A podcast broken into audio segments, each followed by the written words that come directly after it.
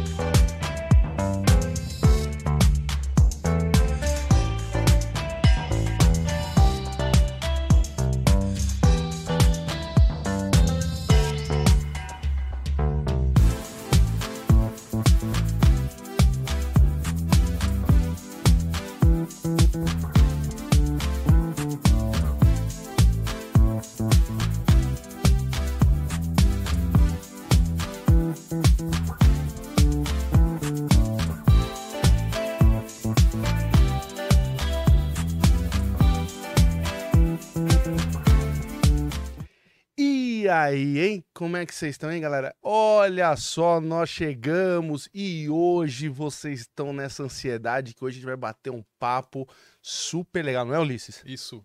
Nós vamos bater um mega papo hoje? Vamos bater um mega papo só sobre gente boa. E olha, eu vou falar uma coisa pra vocês, hein? Tem novidades hoje. Hoje tem novidades de uns assuntos aí, desses assuntos que vocês querem ver. Tem novidades. Ó, desde, desde o começo eu sempre peço para vocês, dou boa noite, então seja bem-vindo aí quem tá vindo aqui pelo Ulisses, seja bem-vindo quem tá vindo aqui pelo Real Podcast pela primeira vez. Obrigado pela presença de vocês e eu sempre peço no começo da live, já desce o dedo no joinha aí. Nosso convidado saiu da casa dele para vir bater esse papo com vocês, trouxe algumas novidades. Então, assim, o mínimo que a gente pode fazer é só dar aquele joinha, porque isso favorece pra caramba o vídeo, faz chegar no maior número de pessoas possíveis. Então, por favor, aí já desce o dedo pra gente não esquecer, faz esse vídeo chegar no maior número de pessoas possíveis, porque hoje o papo vai ser muito bom do jeito que vocês querem. Quero agradecer também a todo mundo que sempre está aqui com, conosco aqui no Real, todo dia. Então, obrigado a presença todo dia de vocês.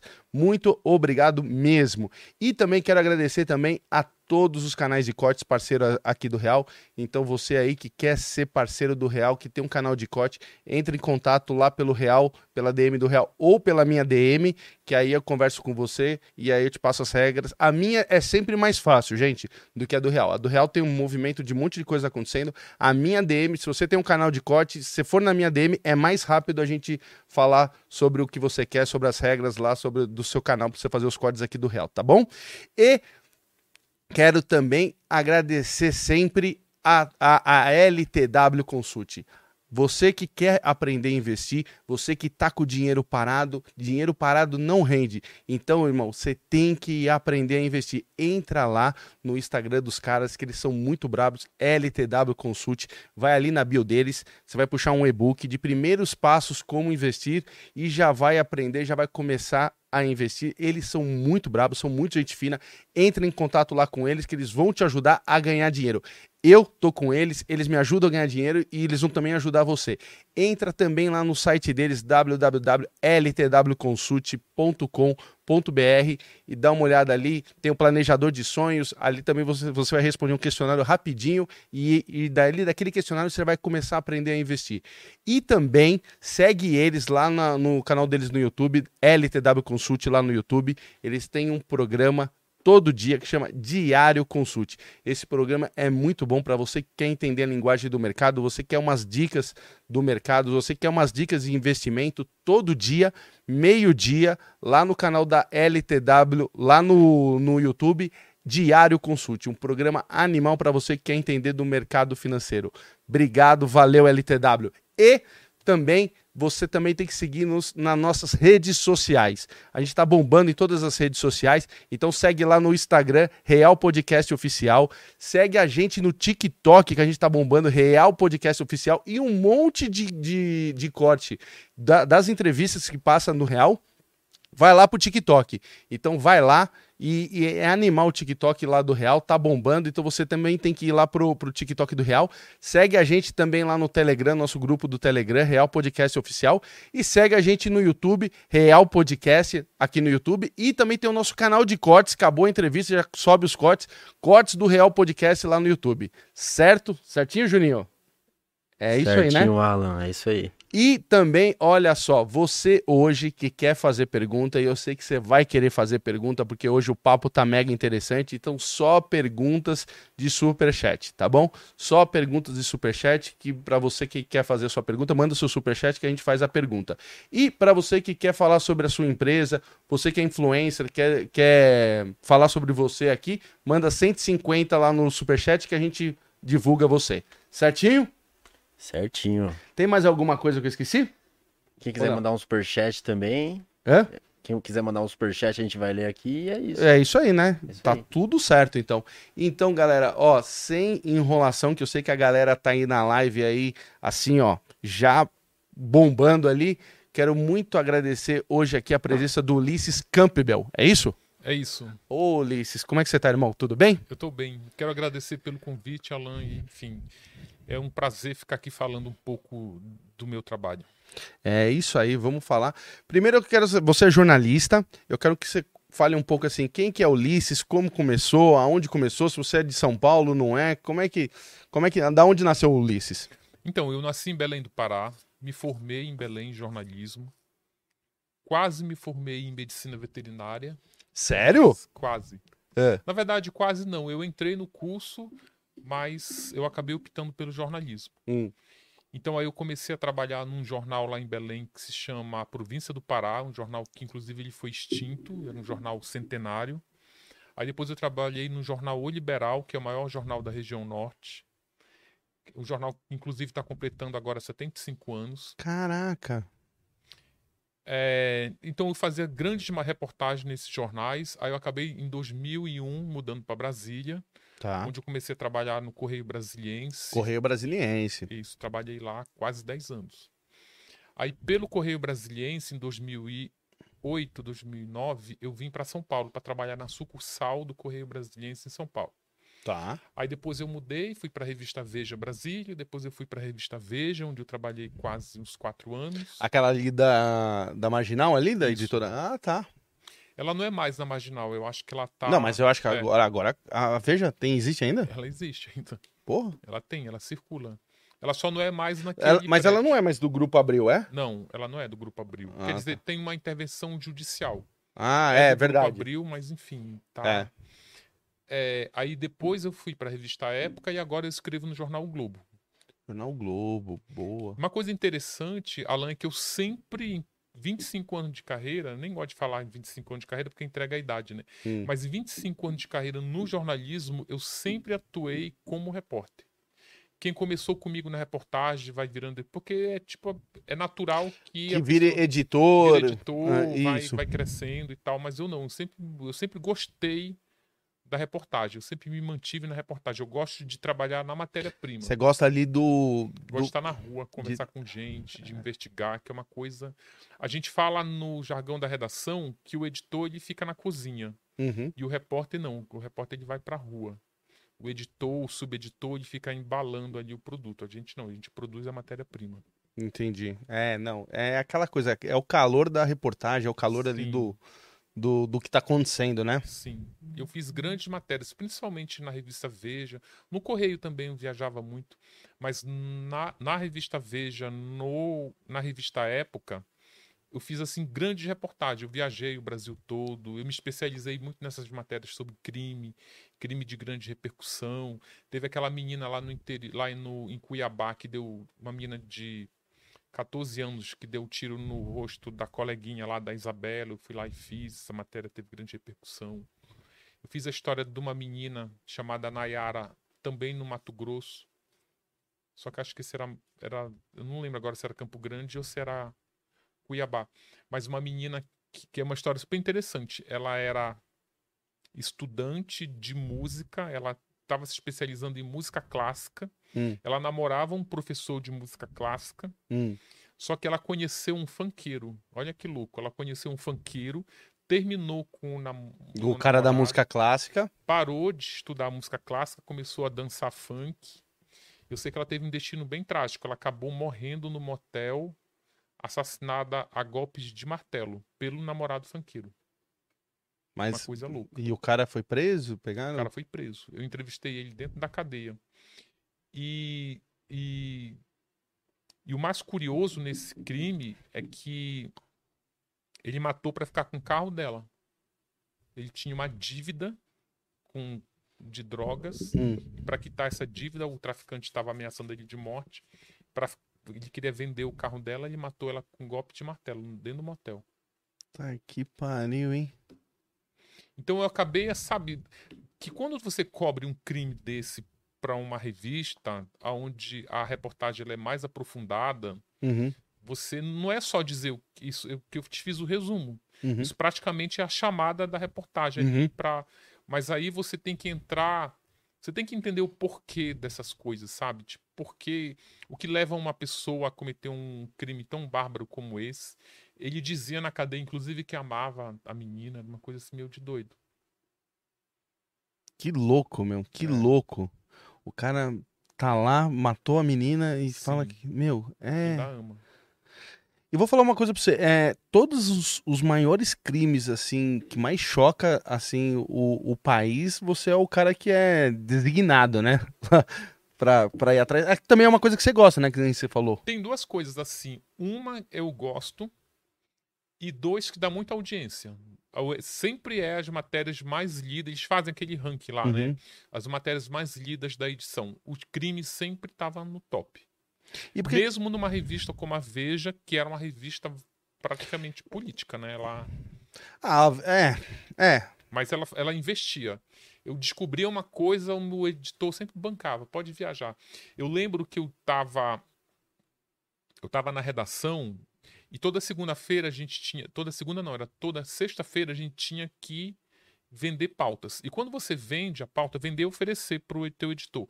Quando você oferece a pauta para o teu editor, numa revista, a pauta já tem que estar tá um pouco apurada. Não é vender uma ideia que pode rolar ou não. Você tem que vender algo que você já tem certeza que vai, que vai dar certo.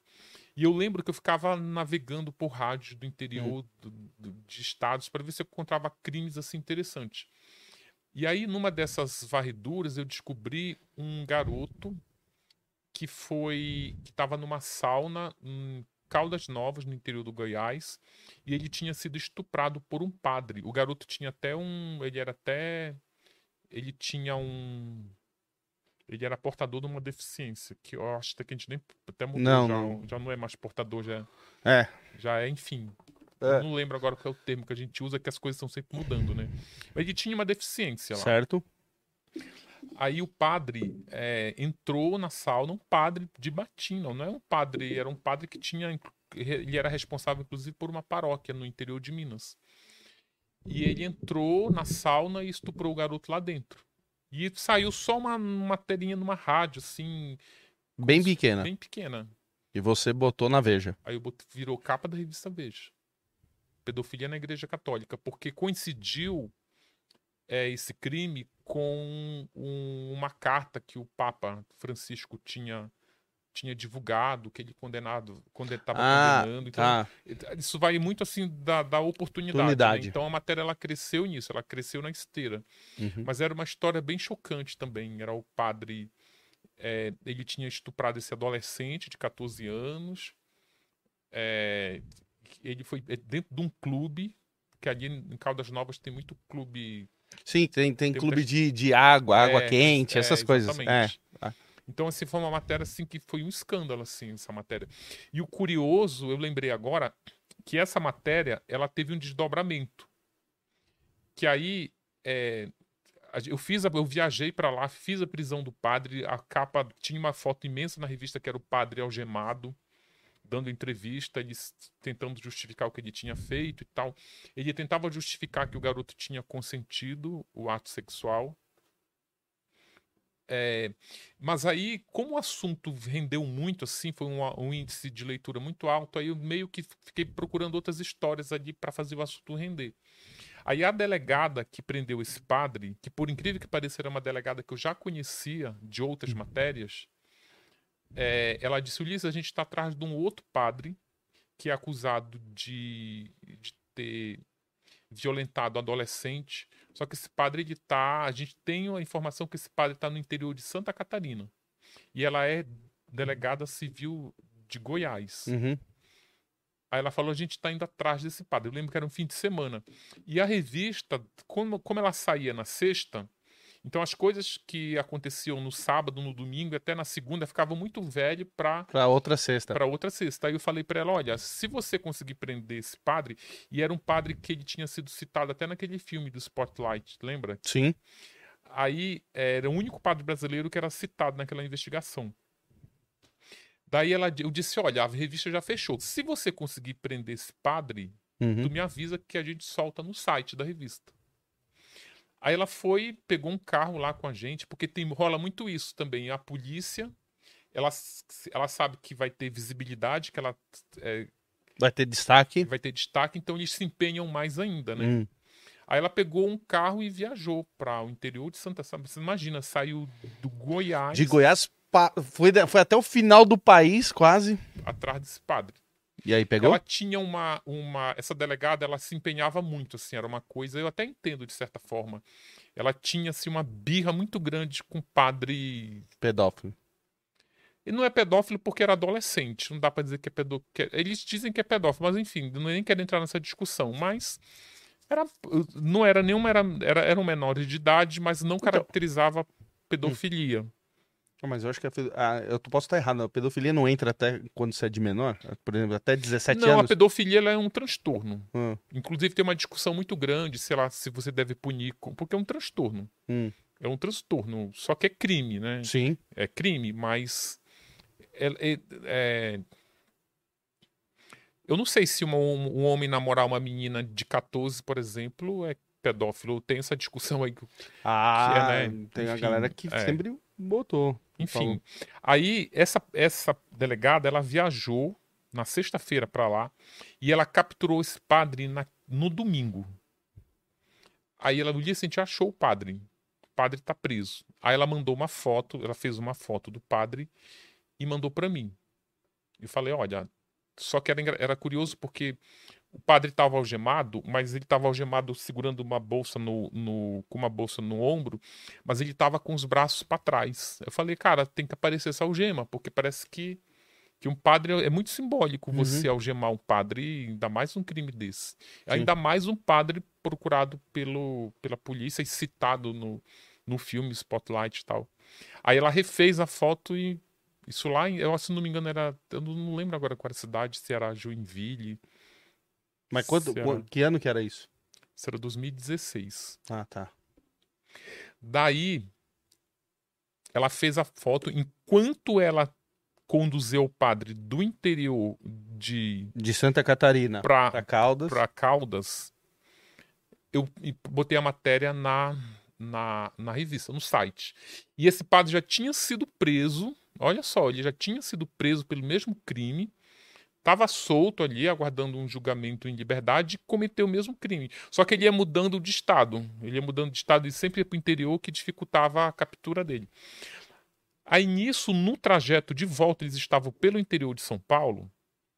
Eles pararam para almoçar no domingo, que eles prenderam o padre bem cedo. Isso daí, já tô até vendo, isso daí tá parecendo Netflix, mano. Parecendo Netflix. É, é, é, o cara parou, eles pararam. Pararam. E os policiais mostraram pro padre, olha, tipo, que o padre tava muito preocupado. Ah, mas essa foto é para onde tal, e não sei o que. Eu não queria que a minha família soubesse, não queria que a igreja soubesse, mas meu amigão, irmão, você tá vai aparecer no Brasil inteiro. É. E já tava. Ah, Aí tá. eles falaram, olha, cara, tipo, Esquece. Esquece, tu já tá, já tava com uma matéria mais lida. Porque era um título assim: Padre é preso, entre aspas, pela segunda vez Putz. Por pedofilia. Era o já título. Tava bem... Já tava e ele lá com a. Cara, tu acredita que esse padre na churrascaria foi ao banheiro e se matou? Ele se matou. Aí depois ainda tive que emplacar uma segunda matéria. Padre preso por pedofilia comete suicídio. E não foi na churrascaria que ele se matou, não. Ele acabou se matando dentro da cadeia, na cela. Então ele chegou em Caldas? Chegou. Chegou. Ele não teve oportunidade de se matar, ele se matou na cadeia. Vira uma discussão, assim, né? Eu fiquei com um peso na consciência por dois dias.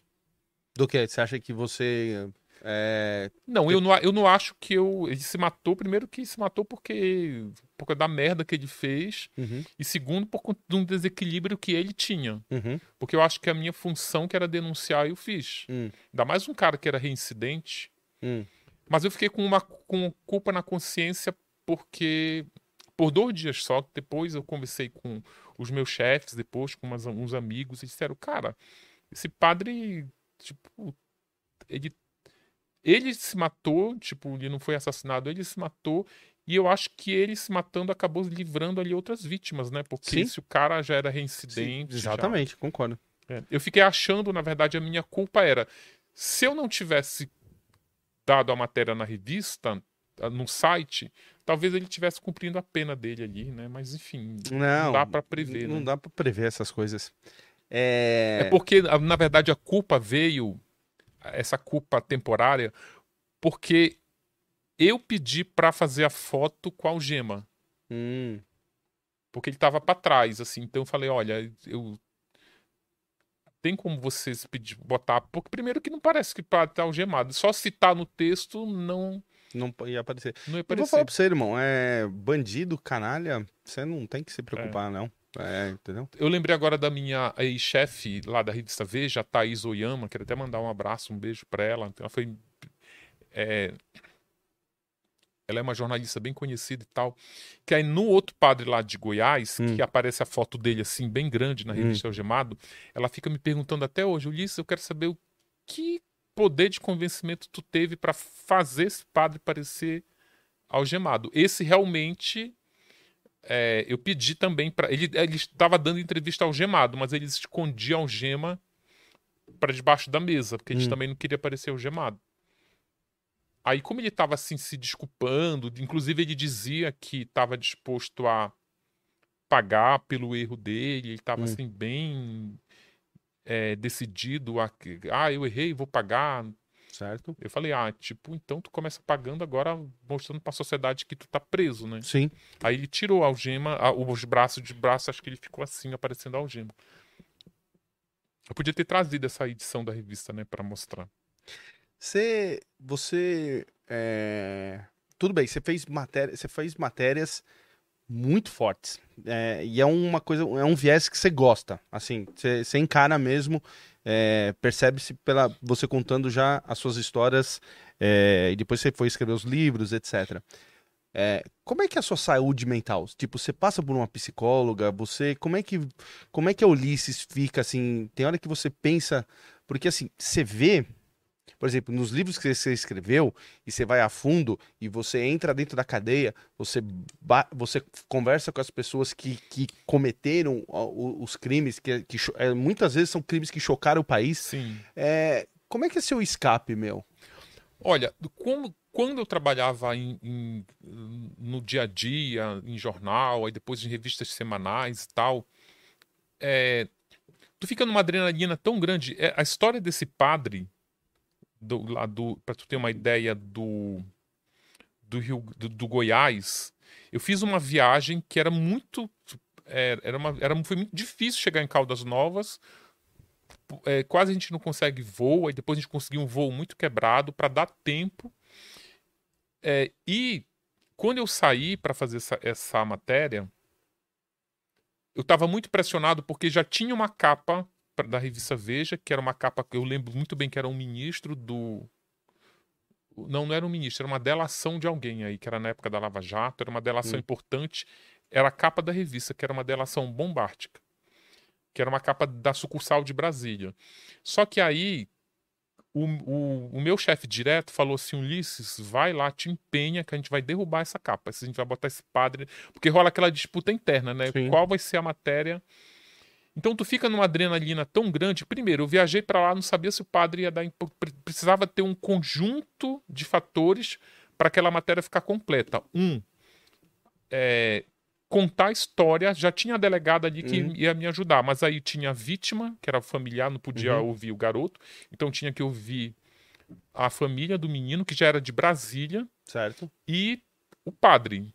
Então, assim, eu precisava ouvir o padre. Se o padre, apesar de ter o depoimento dele na delegacia, é uma coisa é você dar o depoimento, outra coisa é você entrevistar o padre. Sim. E o padre topou da entrevista. Então tu fica numa adrenalina. E ele topou da entrevista no último minuto da prorrogação.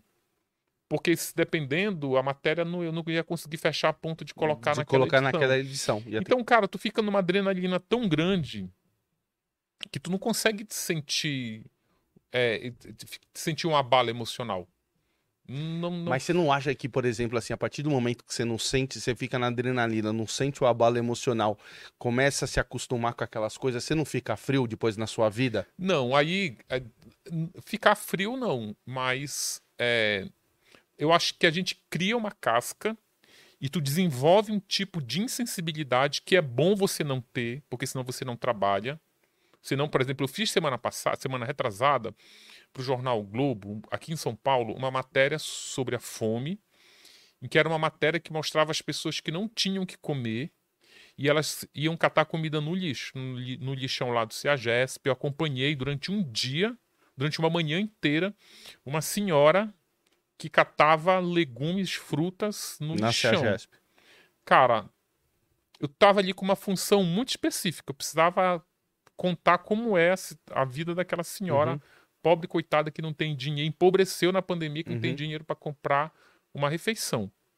Se eu tiver essa sensibilidade que você está questionando agora, eu, o que, que, eu faço? Eu vou abrir a carteira e vou pagar o almoço para a mulher. Não, não é, é Então, eu... se eu não tiver essa sensibilidade, eu vou fazer o meu papel ali até a hora que terminar o meu trabalho. Essa, essa insensibilidade, que eu colocaria entre aspas, é a mesma que o médico tem. Por exemplo, imagina um médico que trabalha numa UTI infantil, ficar lhe dando. Não, sim. Ó, médico, policial, vocês, o que eu, o que eu, o que eu digo é o seguinte: é aí é, eu concordo que você tem que ficar mesmo com essa casca, senão você não faz o seu trabalho. Isso é, isso é, é óbvio. A, a minha pergunta é que se às vezes você se questiona com você mesmo, na, na sua cama, assim, no, no seu travesseiro, falando assim: é, ah, nossa, eu tô muito frio, ou eu, tô ou eu fiquei muito frio por, pelas coisas que você vê. E aí, por isso que eu te perguntei se você tinha, faz algum é, acompanhamento de. Não, essa frieza que, que ela só tem no trabalho. É? É, porque Fora isso, é que eu acho que é muito. Eu converso muito com. Eu tenho muitos amigos médicos. Então a gente discute muito sobre isso. Principalmente sobre como dar notícia ruim para paciente, que é o maior dilema que eu achava que, eles, que os médicos têm. Mas, cara, porque olha, fora isso do trabalho, que realmente são emoções muito fortes. Pra caramba. Mas fora isso, eu tenho as minhas emoções da minha vida, do meu dia a dia, fora do trabalho. Então é com essas emoções que eu que eu que eu sobrevivo, que eu uhum. lido no dia a dia. Eu acho que eu ia precisar fazer um com psicólogo. Eu, é, eu, eu, eu nunca precisei. Eu já eu tenho muita ajuda de psicólogos para entender esses crimes quando eu faço uma pesquisa mais é, né? aprofundada. Né? Eu preciso entender, por exemplo, até principalmente no livro sobre a Suzane von Richthofen, por exemplo, que eu comecei a lidar com laudos psicológicos, eu precisava entender, então muitos psicólogos me ajudam, assim, me assessoram, eu faço eles me ajudam muito assim a decifrar esse mundo, esse outro universo. Mas assim, eu pelo dia a dia, assim, eu nunca eu nunca precisei. Entendi. É, eu, eu acho, porque são as suas matérias, assim, são matérias que vai. São, elas são. Vai a fundo. E, normal, e por exemplo, os dois livros que você fez é, são, são coisas que chocaram o país de uma forma é. É, forte, né? Mas, cara, se eu ficasse me abalando com esses crimes, talvez eles não, eu não conseguiria escrever com muita isenção. Por exemplo, o que a Suzane fez, matar os pais para ficar com dinheiro, para viver livremente com o namorado, é chocante, é horrendo. Mas eu não posso ficar abalado com isso, porque isso compromete a. Uhum. Eu tenho que me preocupar em contar o fato como ele é. Não precisa eu carregar na tinta, porque a história já é pesada. pesada. E não precisa também estar tá passando pano. Que é outra expressão que não pode mais falar também, passando pano, né? Não pode mais também? Não. Por quê? Eu já li em algum lugar aí que é racista, é, da época da escravidão, sei lá. É, alguma, você sabe disso?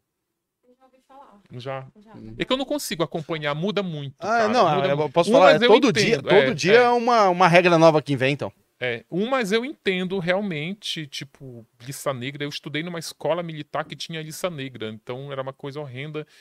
Enfim, mas. Você veio de escola militar? Eu estudei no Tenente Rego Barros, em Belém. Ah, Cantava o hino nacional, batia continência, era, era da aeronáutica. meus pais são civis. Foi um trabalhão entrar naquela escola, que era um desejo da minha mãe entrar naquela escola, tinha que fazer um teste de seleção. Eu lembro que eu não passei nesse teste de seleção porque era para a primeira série hum. e já tinha que estar tá alfabetizado na primeira série e eu, tipo, tinha feito jardim de infância. Aí a minha mãe foi lá, implorou para eu entrar nessa escola. Na verdade, eu já tinha feito a primeira série. Hum. Aí eu fiz o teste para entrar de seleção para entrar na segunda, não passei, porque era um teste muito rigoroso, era uma escola muito puxada. Só que aí a minha mãe foi lá implorar, porque parece que faltava só uns décimos lá para eu ter passado. Aí a diretora falou: Olha, tudo bem, eu matriculo ele, mas ele tem que ir para uma série para baixo. Mamãe, tá bom. Fui rebaixado para entrar na escola militar. A vontade que era da mãe de você estudar ali, né? É. Mas eu gostei, assim, eu aprendi muita coisa lá. Então, é, voltando, você precisa ter uma isenção, você precisa ter um distanciamento para poder escrever, não se envolver. Porque, olha, quando eu, quando eu fiz o livro, estava pesquisando é, para o livro sobre a Suzane, eu lembro que eu conversava muito com um psicanalista, o Dr. Alvino de Sá, que ele era, ele era o maior especialista em mentes criminosas do Brasil, ele faleceu em 2019. É, ele me ensinou muito isso, assim, olha, o, o distanciamento do crime, ele passa por essa ausência de indignação. Você não pode ficar indignado com o que ela fez. Para você, ele inclusive dizia para mim, você tem que estudar da véspera do crime para trás, porque se você levar em conta o fato em si, hum. que é uma cena chocante, porque certo. você olha as fotos, Sim. você olha a forma como aqueles cadáveres ficaram todo destruídos, é, a maneira como ela, como ela manda executar o crime, que é a paulada, que é uma coisa muito chocante. Só que aí você fica imbuído com esse choque e você fica cego por outras coisas. Concordo.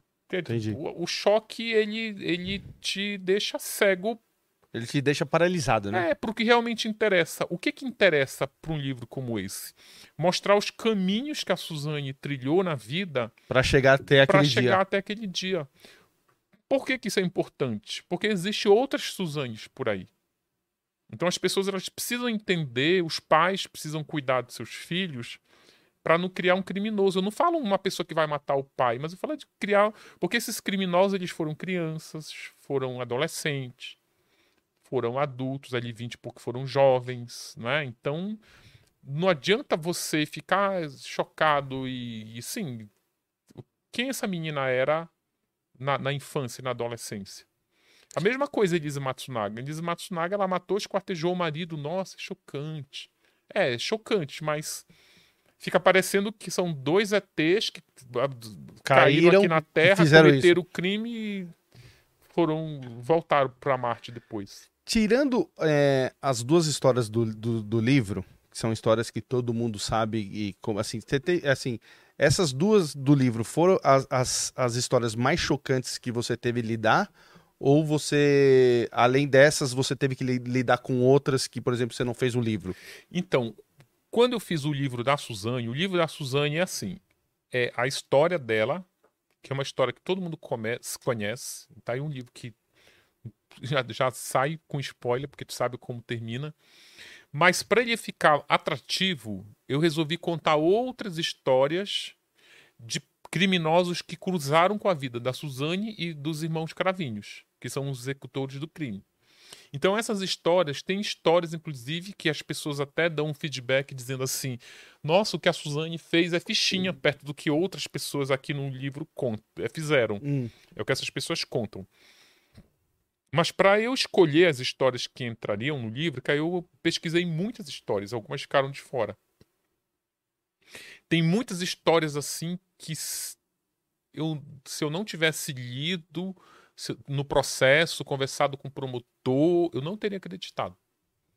Sabe, histórias assim, violentíssimas. Inclusive tem uma de um garoto de um garoto, não, já um jovem de 19 anos, aqui no interior de São Paulo, ele matou o pai dele com quase 100 facadas. Quase 100? Quase 100 facadas, todas aqui na região do peito, no abdômen.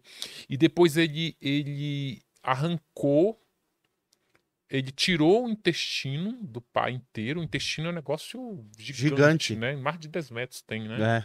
É, acho que é. E ele pegou, cortou o intestino e escreveu assim: foda-se com, com o intestino do pai. Quando o promotor me contou, eu não acreditei nisso. Eu só acreditei Nossa, mesmo é mega... quando eu fui ver o. Quando eu fui ver a, o processo que aí tinha as fotos da perícia. E qual foi o motivo? Era. Cara, não tem um motivo específico, sabia? Não tem. É uma. É uma... Como?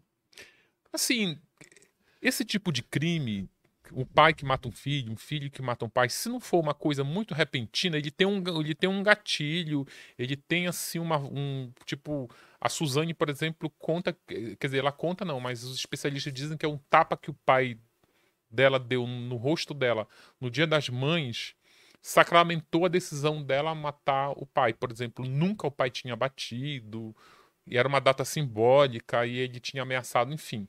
No caso desse garoto, ele vivia, no, ele vivia num relacionamento abusivo. Então ele, era, ele vivia num relacionamento altamente abusivo, o pai era muito tóxico, ele, a mãe era negligente. Então vem de to... é uma engenharia. É uma engenharia. É igual um avião quando cai, não tem só um motivo. Sim. É uma combinação. É uma, é uma combinação de coisas. É uma combinação. Vai ter um fatorzinho ali que pode ser crucial mas uma inabilidade do piloto, por exemplo, que vai tudo alimentando ali um, uma, uma falta de visibilidade, coisas pequenas que vão contribuindo. Um crime dessa envergadura é a mesma coisa. Os, os especialistas dizem que é uma engenharia que começa, inclusive, é uma empreitada que começa com a planta, Hum. E depois tem toda uma engenharia que vai sendo construída pouco a pouco. Tem um tipo de coisas que vão sendo arquivadas, tipo assim, muita humilhação. Tem um, um, um seriado da Netflix que se chama, acho que é Yuna Bomber, que é o perfil lá daquele serial killer lá dos Estados Unidos que mandava mandava cartas mandava cartas explosivas, pra... sim, sim. que era coisas assim, né? Era eu assisti aquilo um tempo atrás no, na Netflix. Você via a infância do garoto ali, tipo, ele era muito humilhado, ele era torturado, ele era vítima de muita chacota na sala de aula. Cara, isso vai, isso se você for nessa conjunto de coisas que leva uma pessoa a fazer um ato, um ato bárbaro como esse, tá, tá incluído isso aí. Você tem que levar em conta isso. Entendi é, é, aquela assim, vai, vai, vai, vai, vai regando um pouco, vai regando um pouco, sim, vai. Sim. Outro a... dia eu vi aí no TikTok da vida, que eu acho que a plataforma mais. estava até aí chamando as pessoas pro TikTok, eu acho a plataforma mais tóxica que tem depois do Twitter. Ah, tá. Mas é, não. Ah, tá. Mas o TikTok, é TikTok, né? Ele, eu vi outro dia lá um, um garotinho, sei lá, de 9, 10 anos, aí tava na escola um coleguinha filmando, óbvio. Aí ele. Um foi por trás, puxou o, o short dele, o menino ficou hum. nu. E eu não sei o que eles fizeram, que o menino não conseguia trazer, subir, subir o shortzinho. E era assim um coro de gente rindo, aquele riso de zombaria, sabe? O menino sendo humilhado e as pessoas se divertindo com isso. No próprio TikTok as pessoas ficavam kkkk, não sei o quê. É assim que nasce uma pessoa revoltada. Isso é o tipo de, de, esse tipo de humilhação, esse tipo de chacota, ela não desaparece quando o vídeo é apagado. Esse tipo de chacota, ela fica no arquivo. Isso não sou eu que estou te dizendo, não. Sim. Isso é o que os especialistas, os psicólogos forenses me falam. Esse tipo de humilhação, ela fica guardada no arquivo, ela fica guardada num congelador que mais para frente ela vai ser desarquivada. Isso explica muito aqueles garotos nos Estados Unidos que entram com arma e saem atirando na, na sala lugar. de aula inteira. Tipo, ah, tu fica, ah, matou não sei quanto. Realmente é, é triste o, o, Mas o que levou esse garoto a fazer isso? A gente teve aqui no Brasil, naquele, Sim, caso aquele lá no interior de, de ou aqui, né? Aqui, Suzano, né? Suzano. Suzano, é. é. Sim. Essa, essa história, você, começou a não, mexer ou não? Não, eu tava eu tava noutra história, que tem muito isso assim, né? Quando essa história foi muito repentina, Você é já... o jornalista que tá na vez ali. Eu tava, acho que eu tava até viajando quando. Quando aconteceu. Quando aconteceu. Entendi. Mas é isso, então, tipo. É, você, esses, a motivação não é só o, o, o do dia. Ah, o que não, que não é? Ela vem. Ela vem, ela vem. Ela, ela vem é um histórico inteiro. Os psicólogos se debruçam em cima da vida da pessoa. Os Estados Unidos fazem muito isso, assim, com muito rigor, com, com muita maestria, assim. Eles, o, o FBI tem um departamento só para estudar a psicologia, a, o psico, a, a mente desses criminosos para saber o que que levou como, a fazer isso. A fazer isso. É, é, você precisa tentar é, ir fechando os elos para começar entender da onde parte isso, né? Sim. Aqui no Brasil, infelizmente, a gente não tem essa cultura. No, no Brasil é assim. Se você fizer uma enquete aí, todo mundo quer a Suzane morta, quer a Suzane presa, a Elise na prisão perpétua, quer os crime, quer o casal Nardoni na, na, na forca, quer o Roger Bidelmaci na cadeira elétrica e assim vai. Quer o, o, o Champinha na guilhotina. Só que os Estados Unidos, eles colocam numa prisão perpétua, dependendo do crime, ou dependendo do estado, eles são condenados à morte, mas eles são estudados. Eles têm, tem um seriado na Netflix também que tem isso, é o... que tem até um livro, gente. Eu vou lembrar daqui a pouco. Uhum. É um seriado que, que é super interessante também, que é como o FBI montou... Mindhunter. Uhum. Mindhunter. Como o Estados, como o FBI criou esse departamento só para estudar as mentes. as mentes dos criminosos. Que aí é um seriado interessante que ele não tem uma gota de sangue, você não vê o crime em si, porque a ideia não é uhum. não é mostrar o crime, mas eles investigam, ele é um, é, o, os agentes ficam fazendo entrevistas com os criminosos uhum. e os criminosos ficam contando como era a infância, que tipo de trauma eles têm da infância. Sim. E quanto mais cruel o crime, mais rica é a pesquisa desses especialistas. Cara, tem alguma é, tem alguma história que, que que você conhece, que a gente conheça, que chocou o país, que você queria ter feito e você não fez? Você tem isso? Alguma que você fala assim, olha, essa história eu queria ter ter feito? Porque as histórias que você fez são histórias que a gente conhece, a gente vai começar a falar aí no, no, no, no livro. São... Mas tem alguma que você lembra assim, fala, eu não fiz, mas eu queria ter feito? Tem a, a, o crime do menino lá no Rio, do, do vereador lá do Jairinho, eu queria ter feito. Como é o nome do garoto? O Henry, né? Hã? Henry Borel. Henry Borel, exatamente. Eu queria ter feito. Agora também eu gostaria de ter feito desde o início, porque pegar o caso por exemplo, eu queria ter feito o Roger Abdelmaci na época que ele era procurado. Eu fiz uma saída dele, mas agora que eu comecei nessa vibe de escrever livro, então agora eu posso fazer qual eu quiser, né? E hoje é, você escreve lá pra, pra, pra Globo. Tu Globo. sabe que eu lembrei agora, tu é. falou do, de história que ter feito. Uma história que eu fiz no início foi do Nardoni. Olha que interessante. Quando eu cheguei aqui. Do em... Nardoni? Do Nardoni. Olha. Olha só, quando eu cheguei aqui em São Paulo em 2008, hum.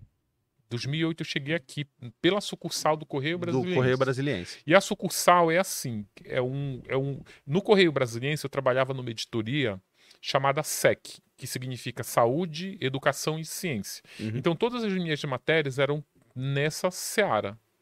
Quando a gente vem para uma sucursal, tu faz o mundo, tu faz economia, política, é, cultura, crime. Aí eu cheguei aqui numa quarta-feira. Louco para emplacar alguma coisa no correio e tal. Sim. Aí quarta não rendia nada, quinta não rendia nada, sexta, sábado não rendia nada. Fiquei trabalhando até no domingo. Aí eu tinha uma chefe, Ana Paula Macedo. Um beijo para Ana Paula, que é minha amiga até hoje. Eu tinha uma chefe que aí ela, eu ficava pentelhando ela. Ah, não quero emplacar nem que seja uma matéria aí de São Paulo. Ela, é, então acho um negócio interessante aí.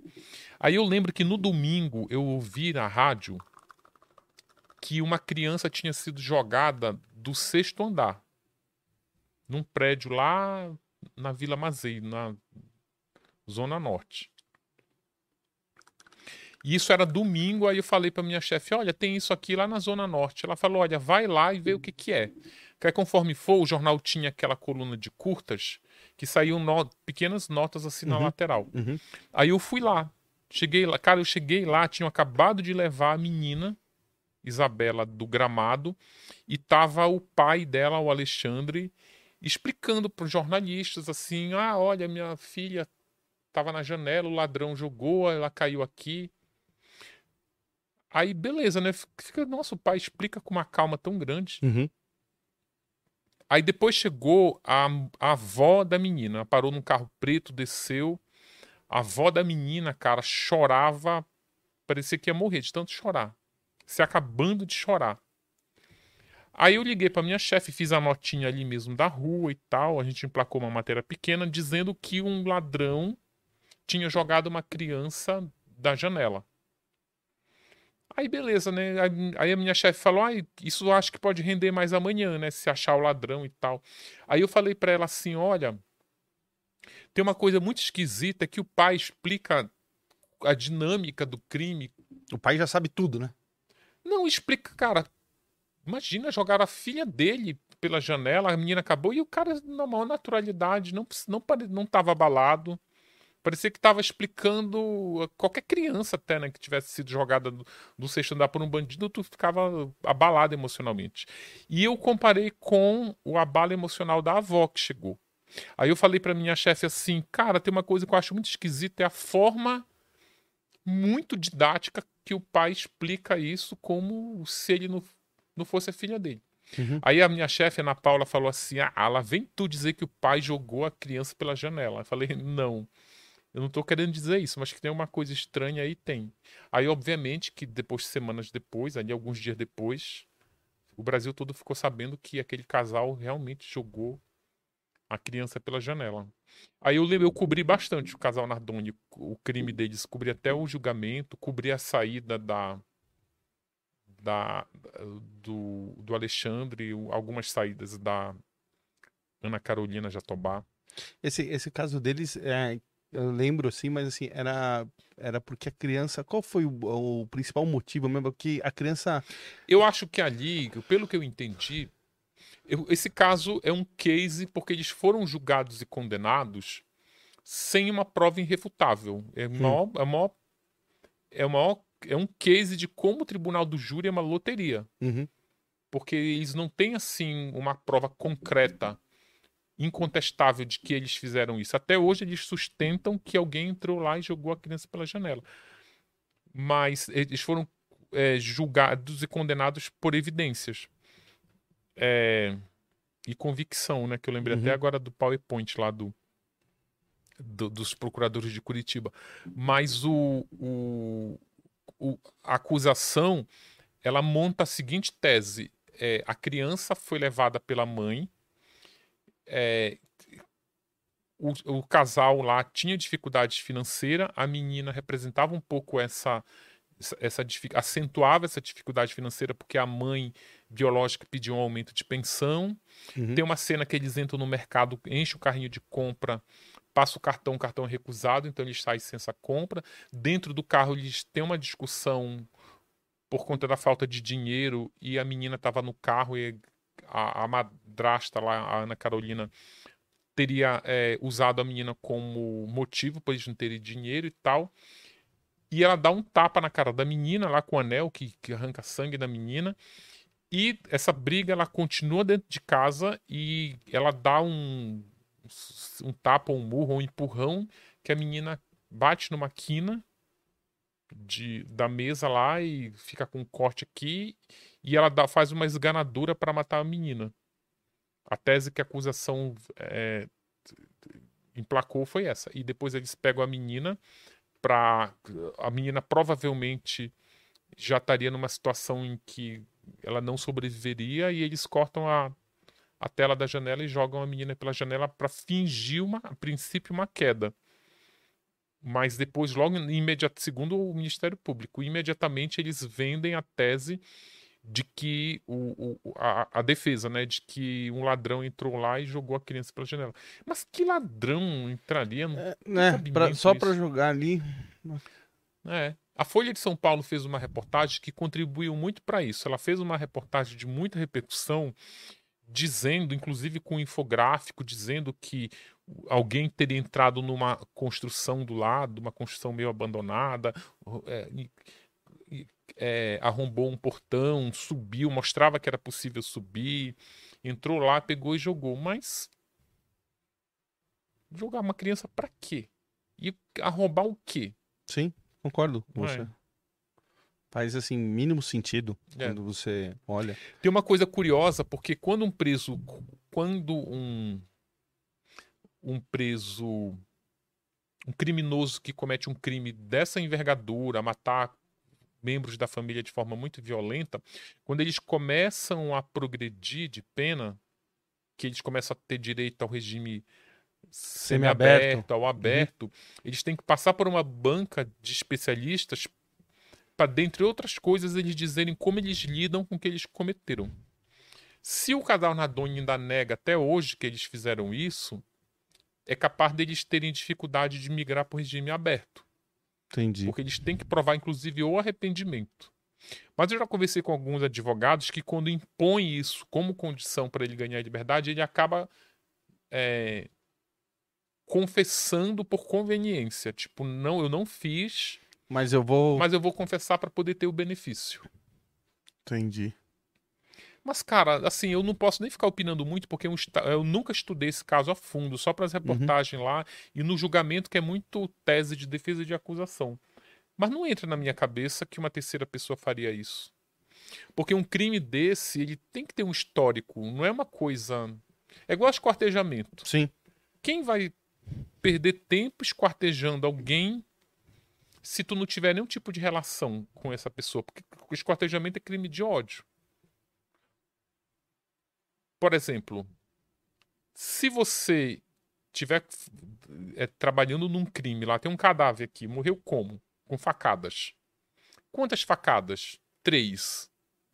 Beleza, três facadas é uma coisa.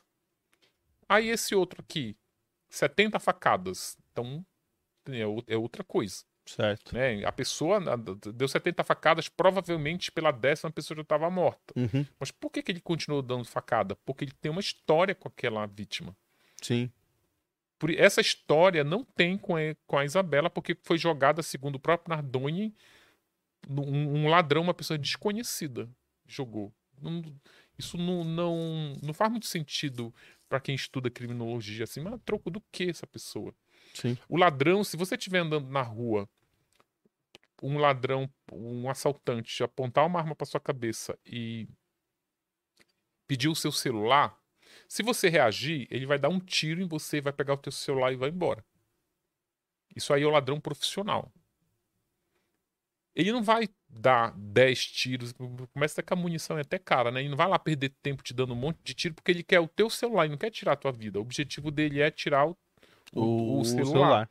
No crime passional, quando é envolvendo membros da própria família ou crimes entre casais e tal, aí a, a, a dinâmica do crime ela muda completamente. Concordo. É, não. Sim, é o que você falou. Quando você vê ali, por exemplo, 70 facadas, tem um, um ódio por trás. Sim. Do que você. É, do que o exemplo Sim. que você deu, o cara foi lá e matou, deu um tiro para pegar o celular. É sim, é lógico, sim. tem. É... É, tem... Inclusive, a gente tem que ter mais medo desse ladrão profissional do que não, do, do assassino tem... passional. Não é do passional? Não, por exemplo, eu vou te dar um exemplo. A Suzane. A Suzane, ela matou os pais dela. Você teria que ter medo se ela estivesse matando os pais de outras pessoas. Ah, é verdade. A Elise, ela matou, esquartejou o marido dela. Ela não matou, esquartejou o marido da amiga. Sim. Então, assim, é essa da, a diferença, né? Sim. A, precisa ter uma história de um, um, histórico, na verdade. O relacionamento ele precisa ter ali uma historinha, sabe, com começo, meio e fim. Vamos começar a falar da Suzane. É, assim, o que você estudou antes do, do da, da, tragédia que a gente sabe até o, o que acontece. Quem que era a Suzane?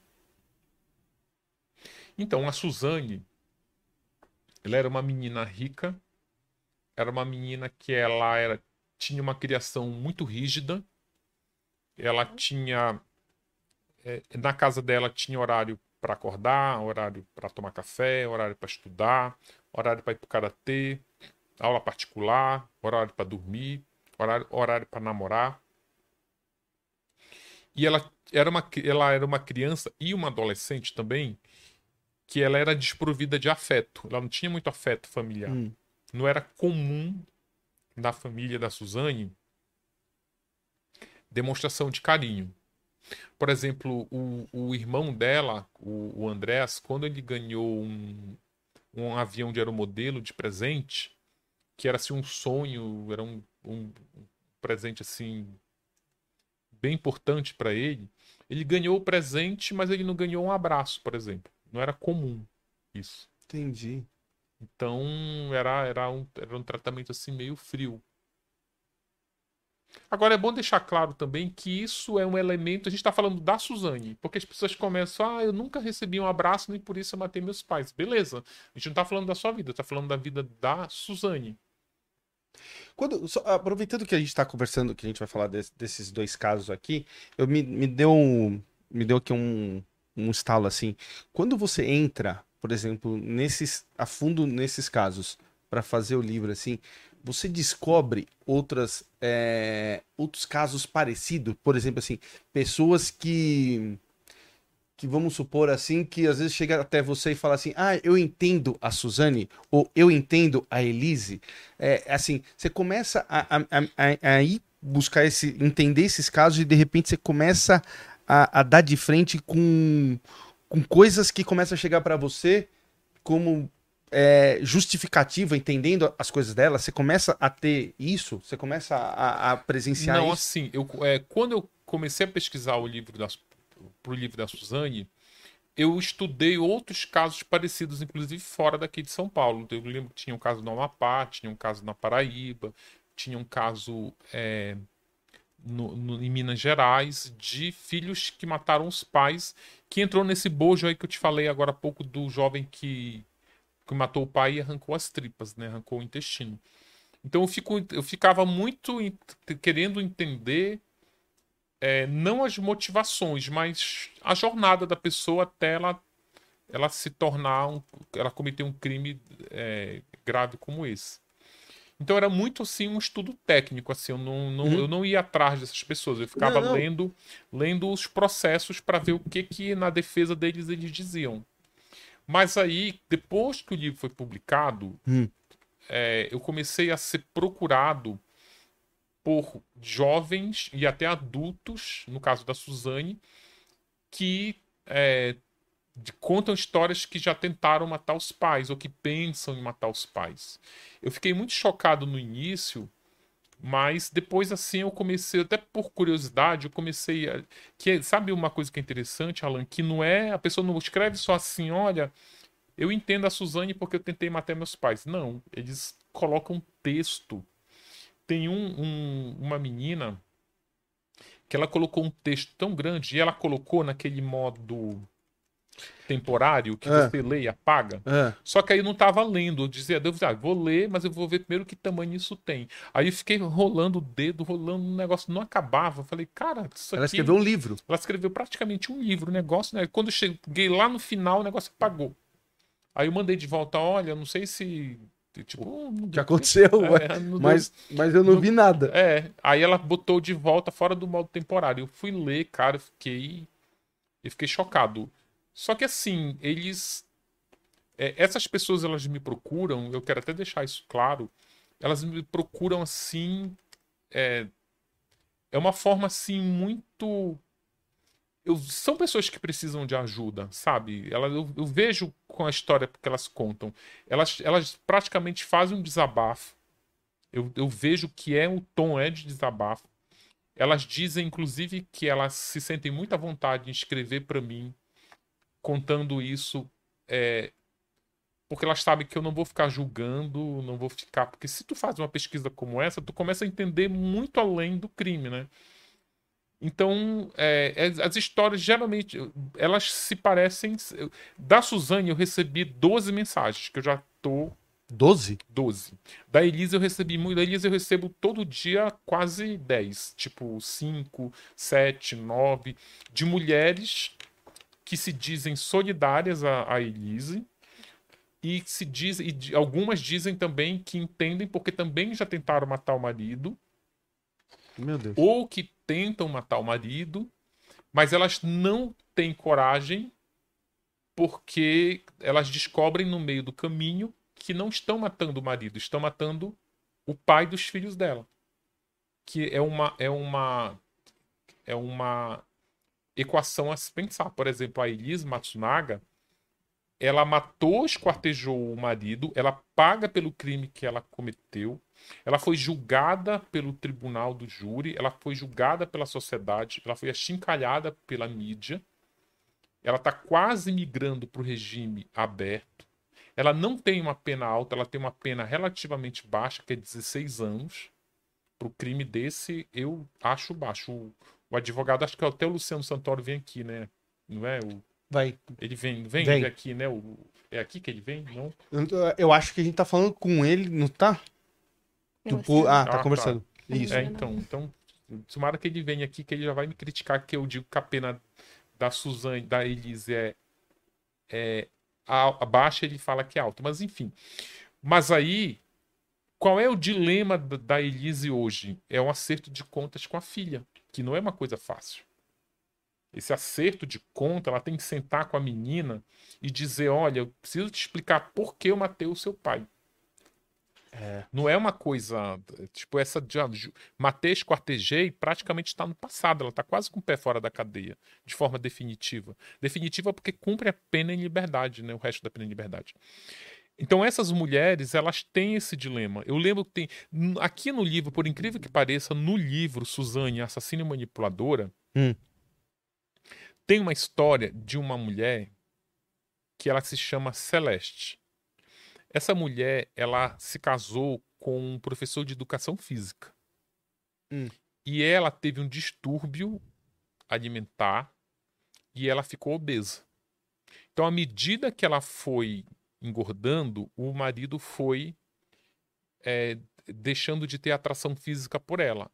Mas em vez do cara se separar, ou tentar ajudar a mulher, já, se, se ele realmente amasse, ele começou a humilhá-la. Ele humilhava na frente dos filhos.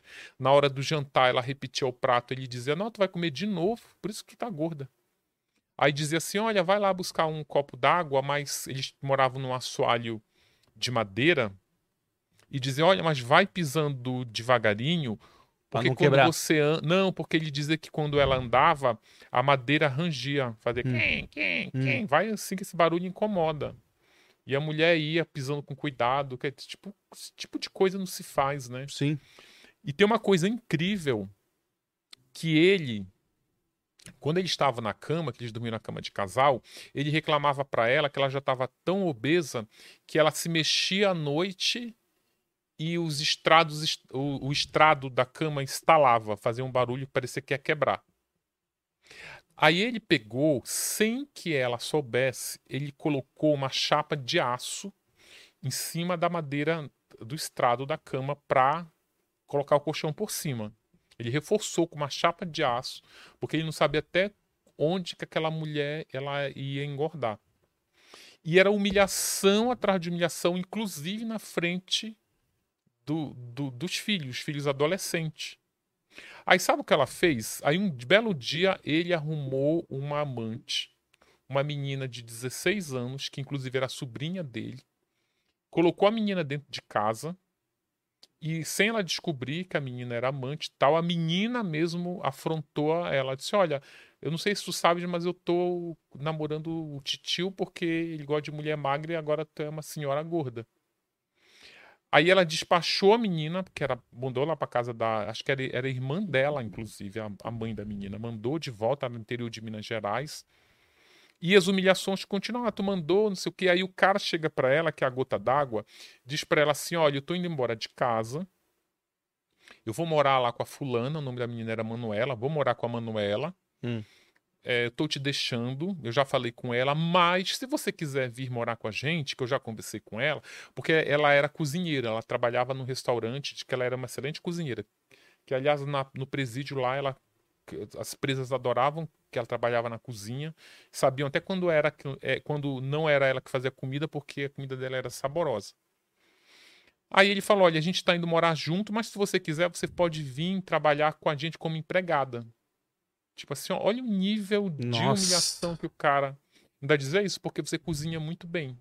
Ah, e lá o piso é de é de cimento, ou seja, não vai fazer barulho. Aí ele sai de noite para beber, volta para casa bêbado, tipo assim, possuído pelo álcool, ele potencializa a humilhação. Sim. Olha, não sei o que, tem um elefante. Solta a boca, né? Solta a boca, o cara. E ela fica, por favor, para. E ele só para quando ele cai bêbado na cama. E o que, que ela faz? Que aí vem ali, meu amigo, é aquilo que eu te falei, tu desarquiva tudo o que foi arquivado ao longo dos anos. Não é só o que ele disse no momento. Sim. É a rejeição, é a troca, é a humilhação na frente dos filhos, que remete ao que eu te falei do TikTok lá de ficar tirando shortinho na frente da, da, do público. Aí ela amarra, ela vai lá no quintal, pega uma corda, amarra ele na cama, pega um galão de querosene, encharca o colchão em volta dele, nem, ela nem joga o querosene nele, encharca o colchão em volta dele e ela risca um fósforo. Nisso que ela risca o fósforo, ela, ela com medo para os filhos não saberem, adolescente, ela tranca a porta do, do quarto. quarto dos meninos. Aí nisso que ele, o que o querosene eu nem lembro agora se era querosene ou gasolina, mas enfim, o excesso dele solta ali um. e não aguentava o cheiro do querosene. Aí ele acorda todo amarrado e começa ali: Não, amorzinho, olha, me solta que não é nada disso, é tudo mentira, eu te amo, é só da boca para fora, não sei o que. Ela pega, joga o, o fósforo e o cara começa a ser carbonizado. Ela se arrepende ali, ela conta que se arrependeu, ela pega um edredom, joga em cima dele, mas o edredom ele é feito com fibras uhum. de derivado do petróleo, o negócio então é, é mais combustão ainda. É inflamável um edredom. E ela tinha colocado tanta gasolina, tanto querosene, sei lá o que, que virou-se um fogo, foi no teto, que começou a queimar a casa, casa inteira. A casa, a casa dela era mista, assim, ela era, tinha parte de alvenaria e parte de uhum. madeira. E os filhos trancados lá, ela começou a ficar apavorada.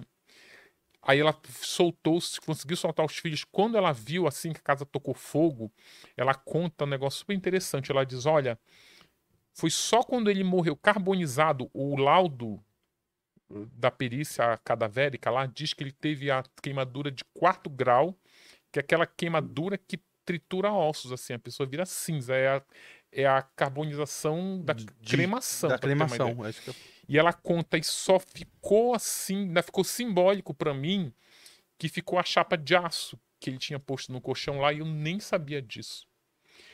Aí na cadeia hoje essa história tá toda no livro da Suzane, inclusive com mais detalhe ainda, a história completa. Hoje eu perguntei: "Mas a senhora tá arrependida do que a senhora fez?" Ela falou: "Tô". Por quê? Porque eu não matei o marido tóxico que me Já torturava psicologicamente, falar. meus filhos. Quando eu matei o meu marido, um filho tinha 14 anos. Eu já estou aqui presa há quase. Ela está quase 20 quando eu entrevistei ela, que eu entrevistei ela em 2017. Ela estava quase 20 nessa época. Só que assim, eu matei o pai dos meus filhos e os meus filhos amavam o pai. O que, que aconteceu? Quando tu vai presa é, ela morava em Ribeirão Preto, foi presa em Tremembé. Pensa na distância. Pensa uhum. que adolescente vai visitar a mãe assassina que matou o pai. Não vai. Ela disse: Olha, eu me arrependo pelos meus filhos, porque quando eu matei o meu filho mais velho, tinha 14. 10 anos depois, ou seja, ele com 24 anos, eu nem acreditei, porque quando você vai visitar um preso, é, você não, não é chegar na penitenciária bater na porta. Tu tem que ir lá pedir a visita. Tem... Passa pela vistoria lá. Não, fora né? isso, o preso tem que aceitar a visita, é, vai pro processo de execução penal dele. Ah, tá. Quem é essa pessoa? Não é qualquer uma pessoa, tu tem que ter um grau Entendi. de parentesco. A lista de visitantes só pode ter três pessoas, para tu pôr uma, tu tem que tirar outra. Quando ela viu lá que o filho tinha pedido uma visita, essa mulher quase morreu do coração. Nossa, 10 anos depois, meu filho está vindo me visitar. Tinha 14 anos, agora tem 24. Eu não sei como ele está hoje, que agora ele é um homem. Quando essa mulher, filho dela entrou, que aí já estava já um homem feito, ela quase desmaiou de emoção. Só que aí ela achava que ela ia desmaiar de emoção de ver o filho já adulto, mas ela diz que quase ela morreu mesmo. Foi quando ela descobriu o que, que o filho foi fazer lá. O filho simplesmente levou uma procuração porque ele queria vender um terreno que estava no nome dela. O cara já estava casado, já tinha dois filhos, ela conta. Precisava um, vender um terreno. Ela assinou lá a procuração, ele pegou, foi tchau. Nunca Não mais. chamou de mãe, nunca mais. Não chamou de mãe. Não abraçou, não perguntou como ela estava, só disse assim, eu vi Não perguntou o motivo. Nada, nada, nada. Ela diz, olha, isso ela conta, eu tô te contando isso assim, mas cara, a mulher conta se derretendo. Eu imagino. Cara, sabe, muito abalada psicologicamente. E é o que, eu, por que que eu tô te contando isso? Para tu ver o que significa, o que que essas mulheres ou dizem que tentam fazer, ou que já tentaram. Tem uma mulher que ela me escreveu recentemente, que eu não consigo contar, acho que também era um negócio gigante lá, hum. não consegui ler tudo. Mas ela, ela, ela tentou matar o pai, o marido carbonizado, e o filho, no meio do processo ali, viu e ajudou a mãe a evitar que que é, ela cometesse um crime. Tu lembra de uma história de um garoto que mata o pai recentemente? Que matou o pai porque o pai estava batendo na mãe? Um adolescente. Ah, lembro. Ah, é, não faz muito tempo isso daí. Sim, sim. Hum. Aqui no interior de São Paulo, num desses condomínios de luxo que tem aqui. Isso, Barueri, isso, isso, né? isso. Então, é, esse garoto que essa mulher conta, ela diz: Olha, o meu filho. Teve uma hora que ele pegou, peguei um galão de gasolina, ele pegou outro. Mas a gente rápido não se olhou e falou: Olha, não é assim não é a gente, cada um, pensaram, depois foram até fazer, discutir, cara, o que, que ia acontecer se a gente, movido pelo ódio, matasse esse cara que, que abusa psicologicamente de mim? Tu ia pra uma penitenciária, eu ia pra outra, a gente nunca ia se ver, nunca, então, tipo assim, não, não é assim que se resolve. Eu queria até aproveitar e dizer aqui para essas mulheres que ficam me escrevendo, que ficam dizendo que estão tentando matar o marido, que isso não é a forma mais Hum, é, não é a forma como se livra de um relacionamento abusivo, do to um relacionamento, relacionamento tóxico, violento, tóxico. É, usa inclusive como parâmetro isso, né? Essas o, o que que acontece depois que você comete um crime como esse? Tua vida, meu amigo, é, é, é, é passa a ser assim, tipo, incrível. Mas a vida de quem morre fica mais fácil, fica melhor do que a vida de quem fica aqui, porque olha a, a história dessa mulher aí. Entendi. Não é? O cara que, que, que, que tu matou, querendo ou não, é, ele, ele encerrou a vida, né? Não tá aí pagando mais, não tá penando como uma mulher dessa que tá presa numa penitenciária, que o filho não consegue ver. Porque se tu avaliar, se tu te colocar, se tu tiver um distanciamento que é difícil, mas porque o crime choca. Mas se você tiver um distanciamento do crime e analisar as motivações dessas mulheres, tem hora assim que dá vontade de falar, cara, eu não sei o que eu faria se eu fosse submetido a essa tortura psicológica. Que essa essa a, essa Celeste é, que eu falei que ela tocou fogo no marido, inclusive na penitenciária ela tinha o apelido de Tia do Fogo. É, essa senhora, quando eu entrevistei ela, eu ainda não tinha me aprofundado muito. Essa pesquisa sobre relacionamento abusivo, eu aprofundei no livro da Elise Matsunaga. Tem história de outras mulheres que sofreram abusos assim muito piores, inclusive do que o da Elise e dessas mulheres, dessa mulher que eu te falei, mulheres que eram espancadas mesmo. E como a, a, Celeste, quando eu escrevi a história da Celeste aqui para o livro sobre a Suzane, eu não tinha pesquisado muito, eu, eu ficava muito naquela, ah, mas por que esse ano se separou? Por que não sei o quê? Teve uma coisa que ela falou assim, que a ficha não caiu na hora. Ela disse, Ulisses, tu acredita que ele. Eu perguntei, ele batia em você? Ela falou. Porque, cara, a mulher para decidir tocar fogo no marido, eu imaginava que ela era espancada todo dia para chegar a esse ponto. Uhum. Mas ela lhe batia na senhora, ele falou: isso ele nunca me bateu. Nunca. Nunca me bateu e ainda vou te dizer mais uma coisa. É, a, a gente mantinha relação sexual por um bom tempo. Por isso que eu demorei a acreditar quando ele disse que estava me traindo. Porque, querendo ou não, mesmo ali com, com ele dizendo que não tinha atração física por mim, a gente, a gente ainda transava. Ela disse. Nunca me bateu. Nunca. Aqui tacou fogo no marido Sim, lá? Nunca bateu, nunca, nunca, nunca. Ela disse uma coisa que eu achei incrível. Ela falou: olha, mas eu, ela, hoje eu consigo refletir, na época eu não, não, tive, não tive essa leitura. Ela fala o seguinte: ela disse, olha, mas não fica achando que eu precisava levar um murro na cara para sentir vontade de matá-lo. Às vezes, as palavras elas ferem muito mais do que, do que um, uma agressão. Uma, um, um ato violento. Eu fiquei. Só que aí eu coloquei isso, isso tá justificativa. Quando eu fui pro livro Elise Matsunaga, a mulher que esquartejou o marido, que aí eu precisei entender mais a gênese do crime da Elise, o tipo de abuso que ela sofreu, o Marcos também nunca bateu na Elise. No dia que o Marcos bateu na Elise, que deu um tapa na cara dela, foi o dia que ele morreu. Só que tem outras mulheres, inclusive a mãe, a, a mãe da Elise, a mãe biológica, sofria muito abuso, era espancada pelo pai. A mãe? A mãe. E ela presenciava Pre isso? Na frente dele, presenciava. Com quantos anos? Ah, desde sempre. Ela cresceu no ambiente violento. O pai ele era muito ausente, ele sumia, ele trabalhava numa roça, numa plantação, é, beneficiando grão, e sumia na, na época da safra. Aí voltava, eles bebiam muito e ele era extremamente violento. Teve um momento em que ele sumiu só que tem ali uma idade que a criança nem sabe, não tem noção de quem são aquelas pessoas, né? Elas vão, elas vão se acostumando com o pai e a mãe porque elas crescem com o pai e a mãe. Mas aí teve um momento na vida da Elise que o pai sumiu. Ela se entendeu como criou discernimento e viu o pai chegando.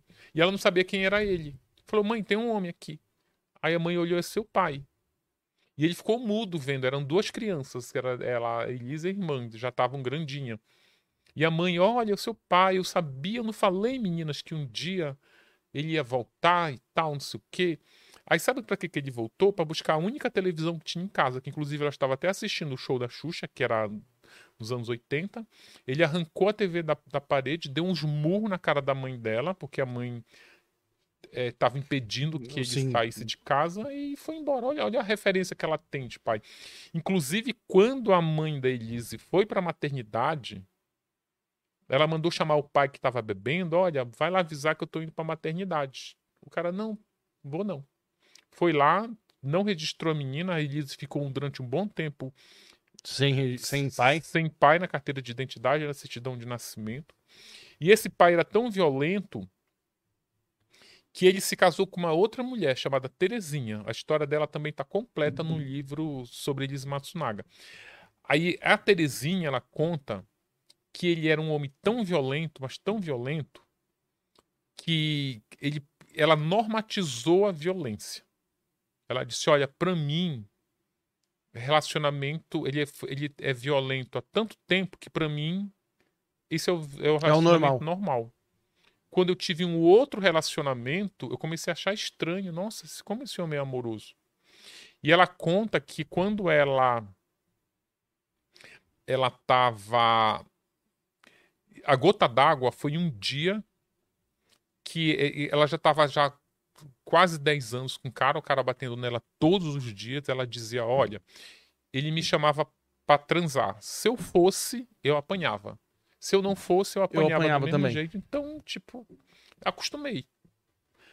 Aí teve um dia que ela tava, ela tinha acabado, ela tinha tido o, a primeira filha. A filha ainda era um bebê de colo, ela amamentava a menina.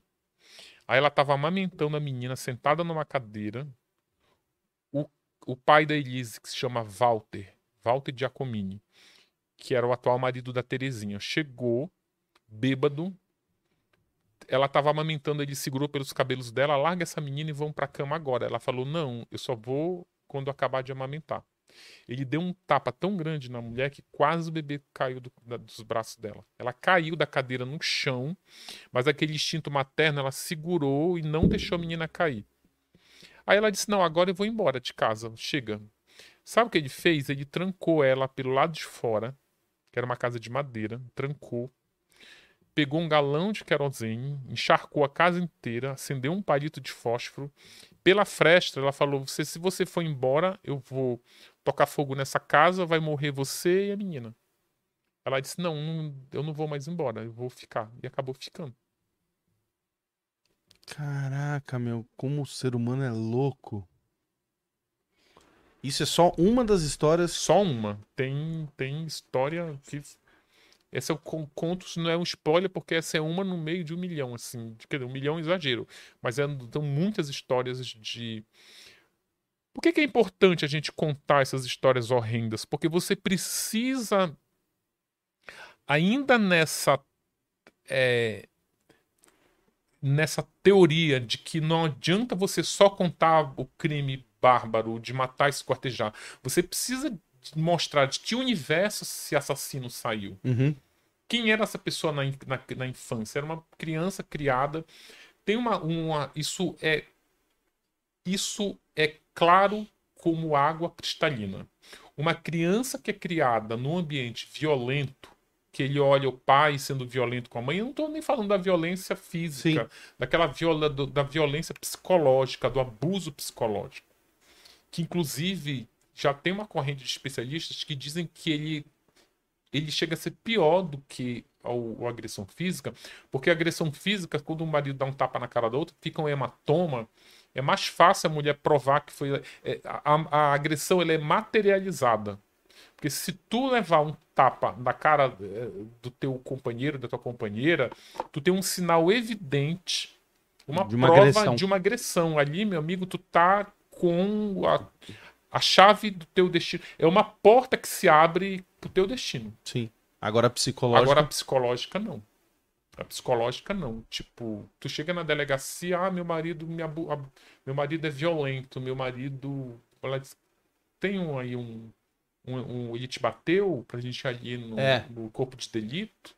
Porque exame, a, a tortura psicológica não, não tem corpo de Sim. delito porra nenhuma. Ela fica lá, tu fica, é o grito, é o murro na mesa, é a, a, é a o chute na porta, é, é, é disso.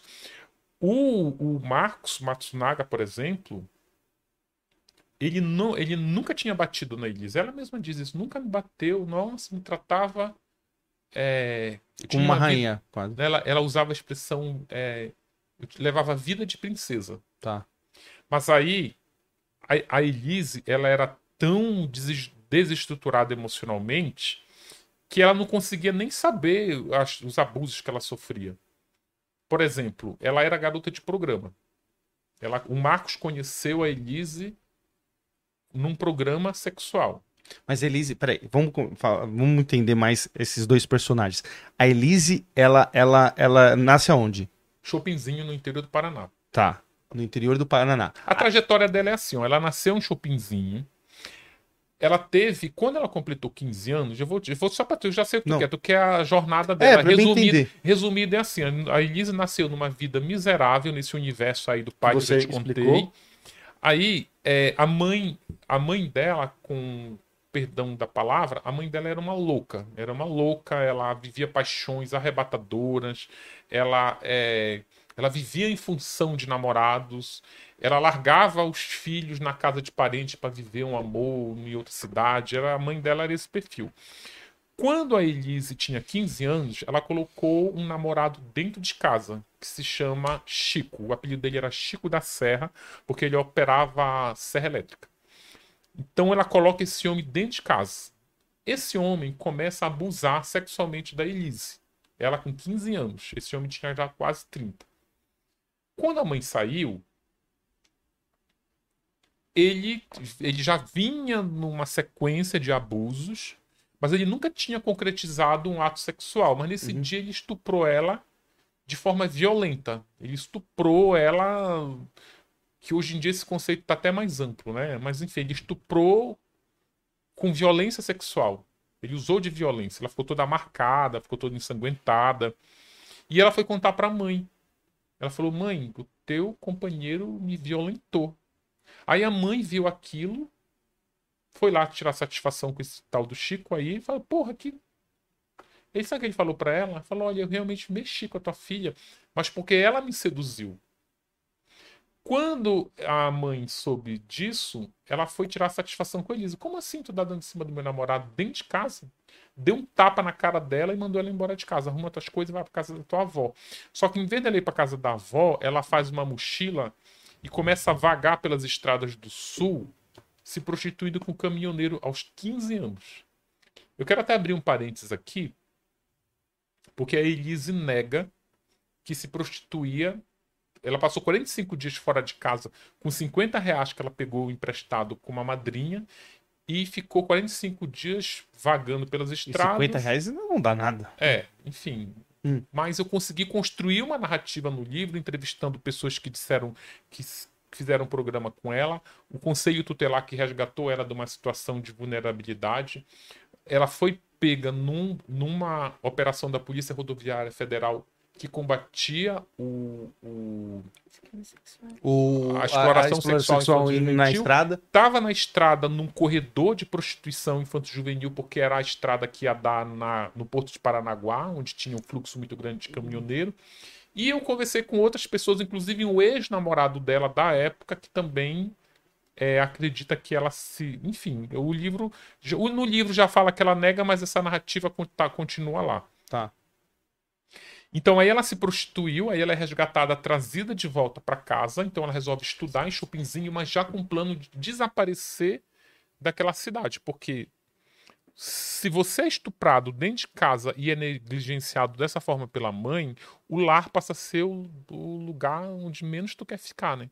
Então ela estudou, ela, ela era uma menina muito estudiosa, ela foi para Curitiba, se formou em técnica em enfermagem, trabalhou num dos maiores hospitais de Curitiba. Ela começou a se prostituir em Curitiba. Peraí, agora, tá, agora tá me vindo um detalhe na cabeça. Ela, é. ela era técnica de enfermagem? Então, e. e, e... Então ela, ela, ela. Ela usa técnica de enfermagem para. Tá. Ela também nega, ah, eu trabalhava, mas ele dizia, eu falo isso, depois o advogado dela, se quiser vir aqui, desmente, mas a Elise mente. Ela, ela mente, ela é, uma, ela é mentirosa. Hoje, ela tenta contar uma história para a filha. Então, a narrativa Entendi. dela é para minha filha. Então, o que eu não quero que a minha filha saiba, eu nego. Ela nega que se prostituía, ela nega que usou técnicas de desquartejamento para que ela manjava o marido. É. Ela nega que, enfim, ela diz que ela diz: "Ah, eu esquartejei meu marido por um ato de desespero". Mas porra, ela passou seis horas esquartejando o marido. Que desespero esse que dura tanto tempo?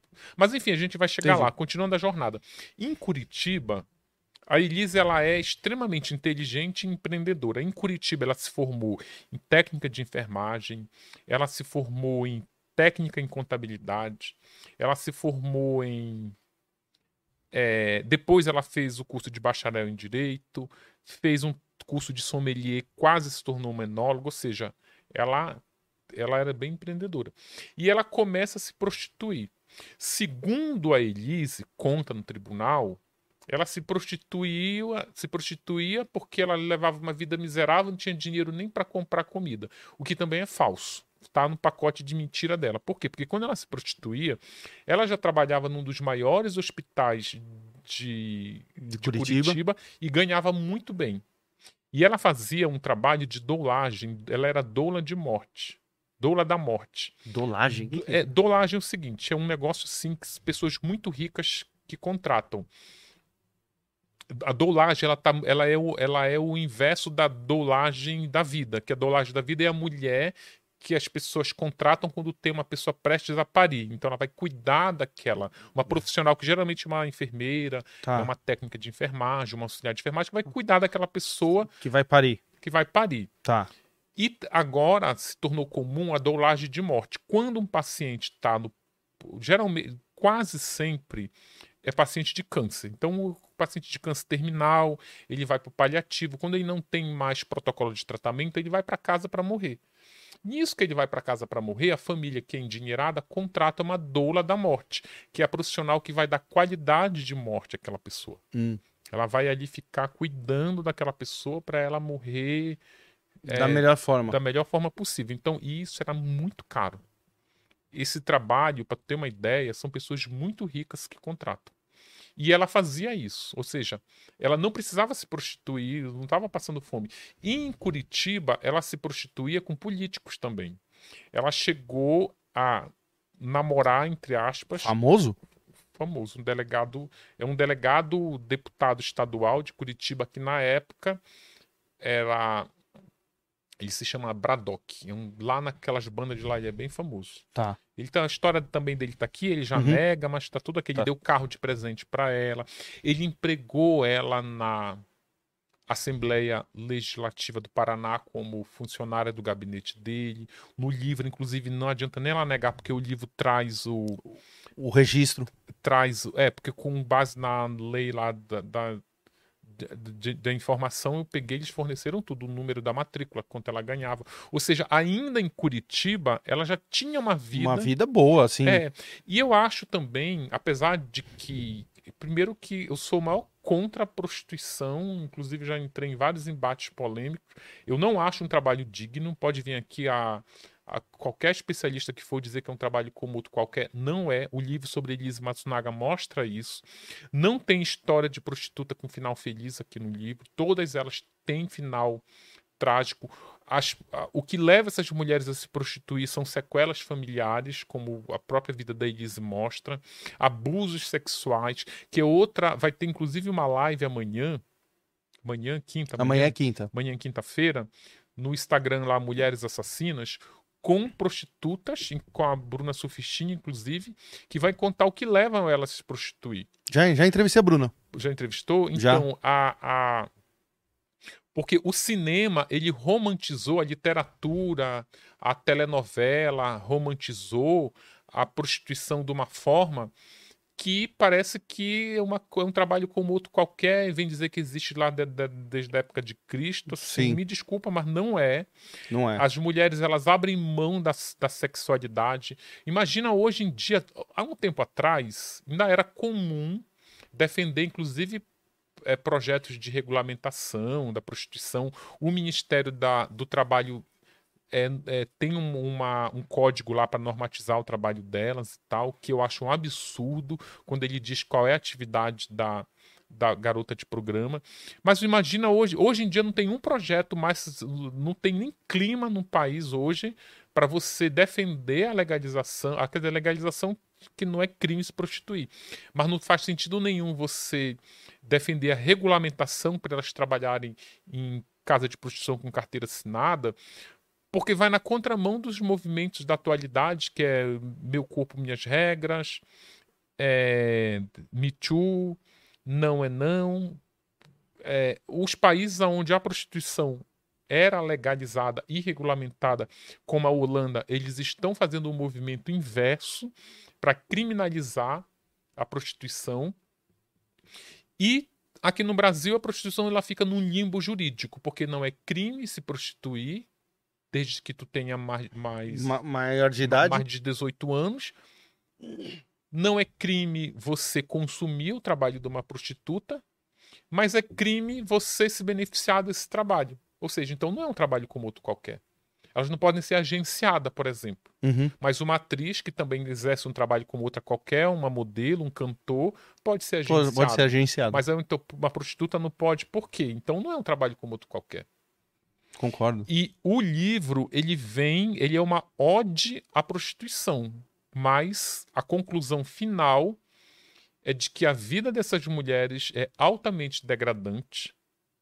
Tem uma, uma cafetina que ela foi prostituta há 30 anos.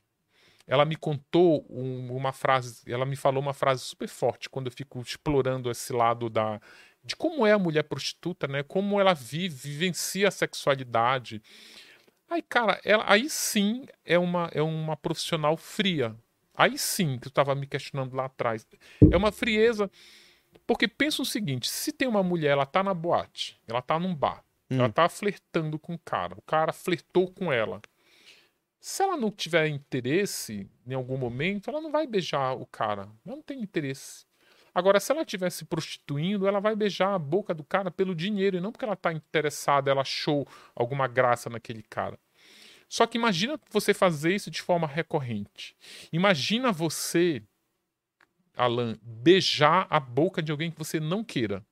Imagina você transar com uma pessoa que você não queira. E não é uma, não, são várias, na noite, na semana, no mês. E você faz isso por necessidade ou porque você depende disso para sobreviver.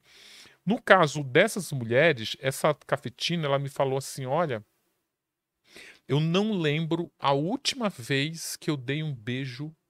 Por amor, assim, gostando. Por amor, querendo. sentindo algo. Não.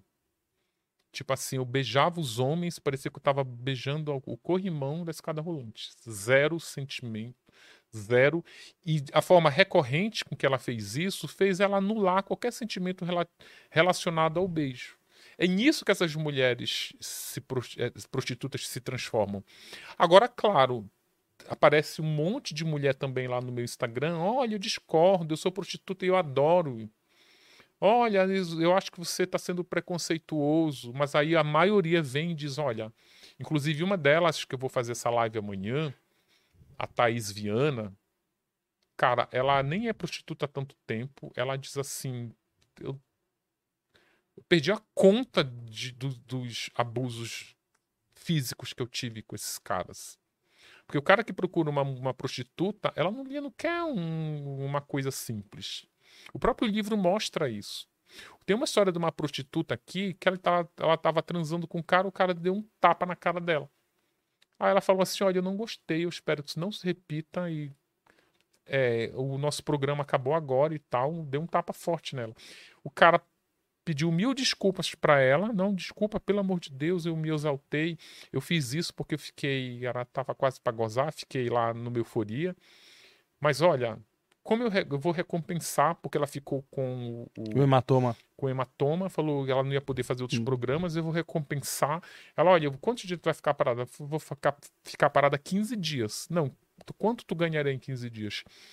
Sei lá, 5 mil reais. Então toma 5 mil reais. Aí depois o cara procurou ela, olha, é, tu quer mais 5 mil reais para eu te espancar? Ela tava com uma dívida, não é nem uma dívida, ela, ela era, era, ela sustentava o irmão dela que fazia odontologia e ele estava no momento que ele precisava comprar materiais que eram muito caros, material para se formar, é, para se formar dentista. Aí ela pensou assim, cara, e quanto eu preciso para ajudar o meu irmão? Eu vou então me submeter a isso. Vou me submeter a levar essas porradas para juntar uma grana mais rápido para um, o meu irmão concluir o curso. Caraca. Meu. Aí como é que alguém vem me dizer que é um trabalho como outro qualquer? Agora, claro, eu não tenho uma pesquisa, isso é um recorte, são as mulheres que eu entrevistei. Eu entrevistei 80 prostitutas. Quando eu estava na quadragésima, eu falei, gente, será que eu não vou encontrar uma prostituta que diga eu virei prostituta porque eu quis, porque eu gosto, eu tenho talento, eu tenho vocação, sempre quis isso para minha vida. Eu quando perguntava o que você quer ser quando crescer, prostituta. Não tem, tem isso. Só que aí o que aconteceu? Quando eu parei na quadragésima, que eu falei, cara, não acho, não acho uma mulher dessa, eu fui reler o livro da Bruna Sufistinha, que eu tinha lido muito tempo atrás no lançamento do livro. Eu falava, por que, que a Bruna Sufistinha se tornou prostituta, que ela era da classe média, não era por grana, porque ela vivia bem. Aí eu fui reler o livro e redescobrir. Você lembra o porquê? Eu lembro, porque ela descobriu que ela era adotada ela começa a pressionar na adolescência, ela descobre que é adotada. Aí ela pergunta para os pais adotivos quem são meus pais, eles não falam, não falam, não falam. Ela fica revoltada e vai se prostituir. Ou seja, olha o motivo que ela é um é uma desestrutura familiar. Sim. Que leva ela para esse caminho é, ela, é, eu acho, inclusive, que ela ajudou um pouco a glamorizar um pouco ali a prostituição, porque ela empreendeu, aí ela fez o blog, aí ela.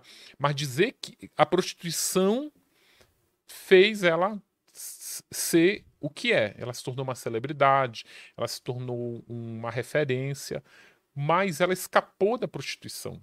Se a prostituição fosse um uma profissão como outra qualquer, ela estaria nessa profissão aumentaria o cachê dela. Agora que eu sou essa famosa, meu cachê não é mais 800, é 4 mil. Como tem muitas mulheres se prostituindo nas redes sociais, o Instagram é cheio de perfil de mulheres prostitutas lá que ficam fazendo live, ensinando as mulheres que não sabem transar, transar bem com seus companheiros. O que eu acho até é muito melhor você estar tá empreendendo do que estar tá lá é, violentando a sua sexualidade, saindo com cliente de forma. É... Concordo, virou uma professora, né? Então... Sim, sim. Uhum. Sim. Mas eu duvido você encontrar, eu desafio você encontrar uma mulher que se prostitui há muito tempo, porque também ainda tem um outro detalhe. As pessoas elas tendem a defender a prostituição muito olhando para a bolha em que vive.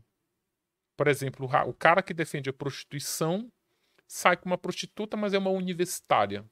Mas isso é 1% das prostitutas. Vai para o interior, vai ver as prostitutas de beira de estrada, vai ver as prostitutas que são escravas dentro de bordéis, porque elas chegam lá sem dinheiro para comprar comida.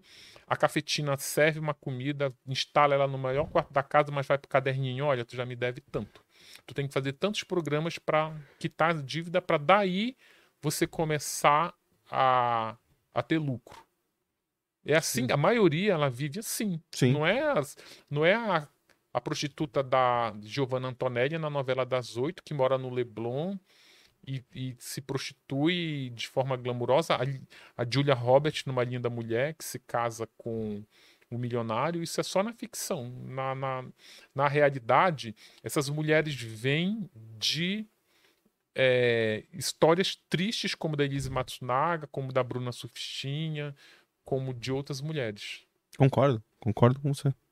É, é, é isso mesmo. E quando, quando eu entrevistei a, a Bruna, ela conta detalhes assim do, da, do que você vai falar amanhã na live. Que horas é amanhã a live? Amanhã, 9 horas da noite, no Instagram Mulheres Assassinas. Boa. Galera que já tá assistindo. Que é lá que tudo acontece, eu falei para você, né? É, você falou que lá. lá que tudo acontece. É lá que tudo acontece. É lá que me mandam as directs prostitutas, com as histórias muito tristes também. Cara, eu, eu, tem, dia, tem semana que eu nem leio, porque, cara, é muita tristeza. Eu imagino. É muita tristeza, sabe? Tipo, prostituta que tá grávida e fala que tá sem trabalhar, não sabe quem é o pai do, cliente, do, do filho, mulher que quer matar o marido, menina que quer matar o pai. Cara, é muita, muita mazela. Você tá com fome? Quer comer alguma coisa? Quer que eu peça alguma coisa pra gente? Não, tô de boa. Tá... Se não a gente ficar comendo, a gente não conversa direito. É. Vou fazer uma perguntinha aqui então. Boa Pode. noite. É, isso quando você estava falando lá atrás sobre a Suzane, tá? É, surgiu uma pergunta aqui. Com base na construção narrativa do caso Suzane, é possível passar a observar possíveis psicopatas e o quanto é importante evidenciar isso na sociedade? Olha, tem uma coisa que eu aproveitar essa pergunta para esclarecer. O livro ele não traz a informação de que a Suzane é psicopata. Inclusive, eu tive acesso aos laudos psicológicos dela, eu estava crente que ia ter um laudo dizendo que ela tinha esse transtorno de personalidade análogo à psicopatia, mas não tem. Se tivesse, inclusive, estaria no título: Suzane, assassina e psicopata. Mas, depois que o livro foi publicado, muitos psicólogos especializado em psicopatia, nesse tipo de transtorno, me disseram que às vezes o psicopata tem um grau de manipulação tão elevado que ele consegue manipular até o avaliador.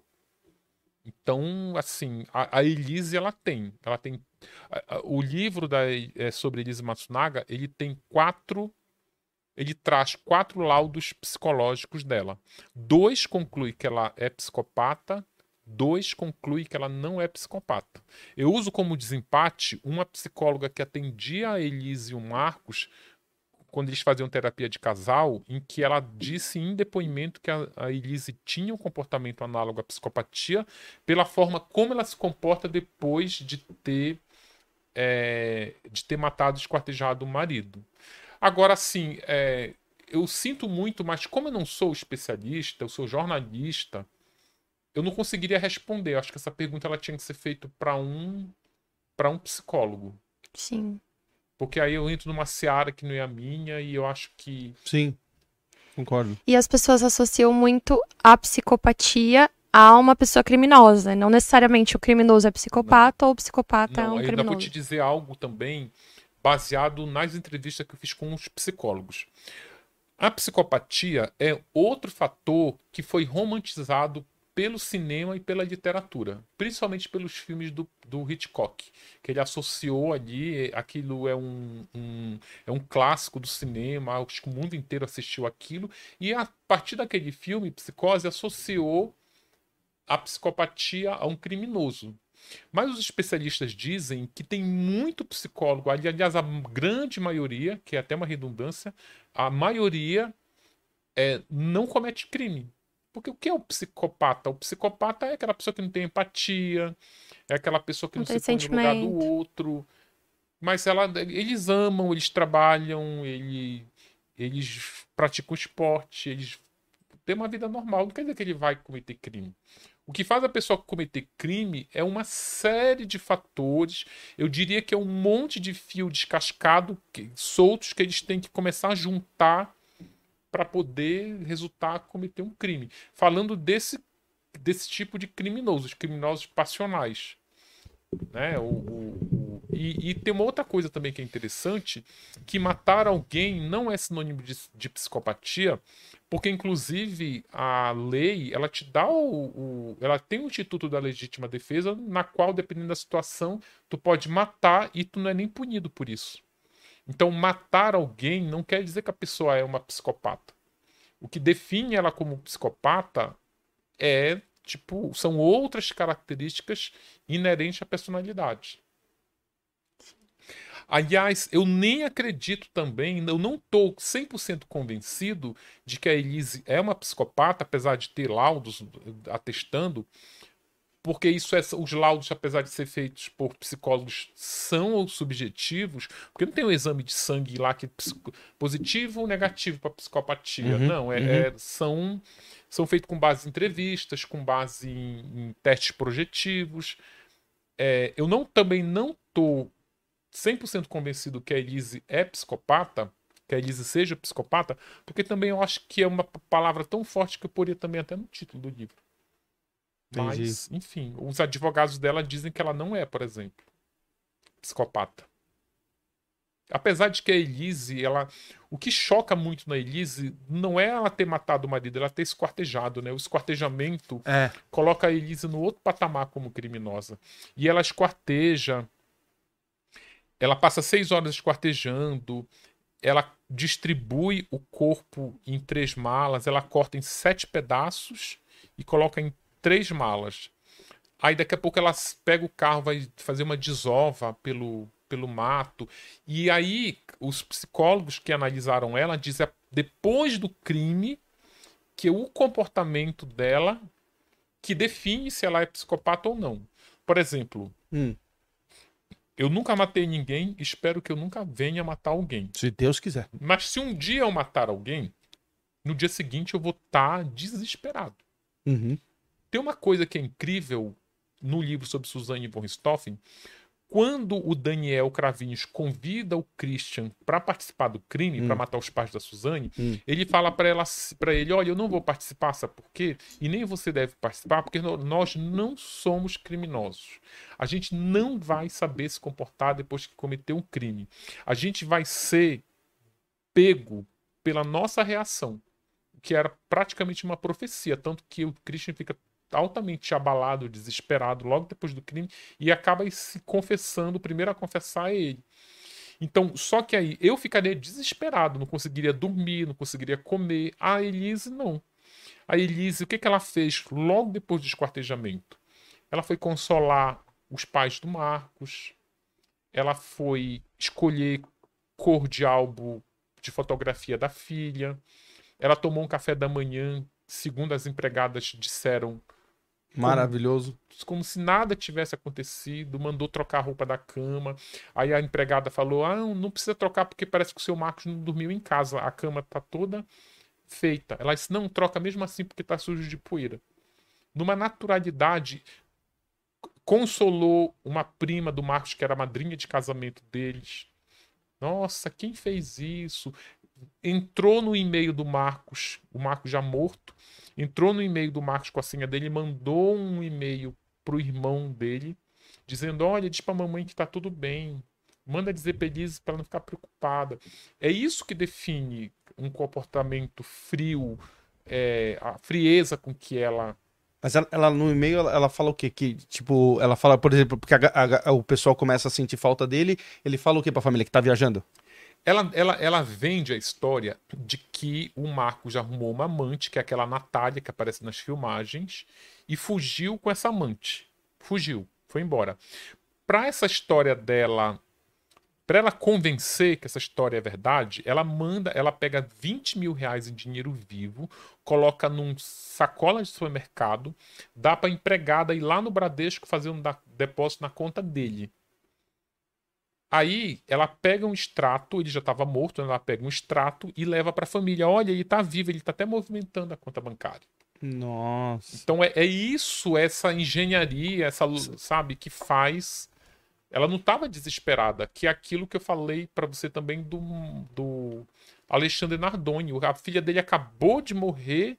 O cara tá explicando como se estivesse dando uma aula. Não, o ladrão entrou ali, aí a menina caiu aqui.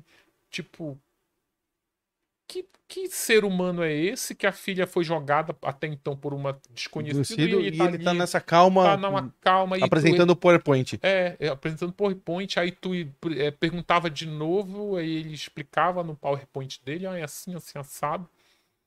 É isso que a, a Suzane, por exemplo, ela mata os pais numa quinta noite na madrugada, na verdade, de quinta para sexta. Aí do, do crime, o cadáver não tinha nem esfriado, ela vai pro motel com, com o namorado Daniel Cravinhos. Ficam na suíte presidencial.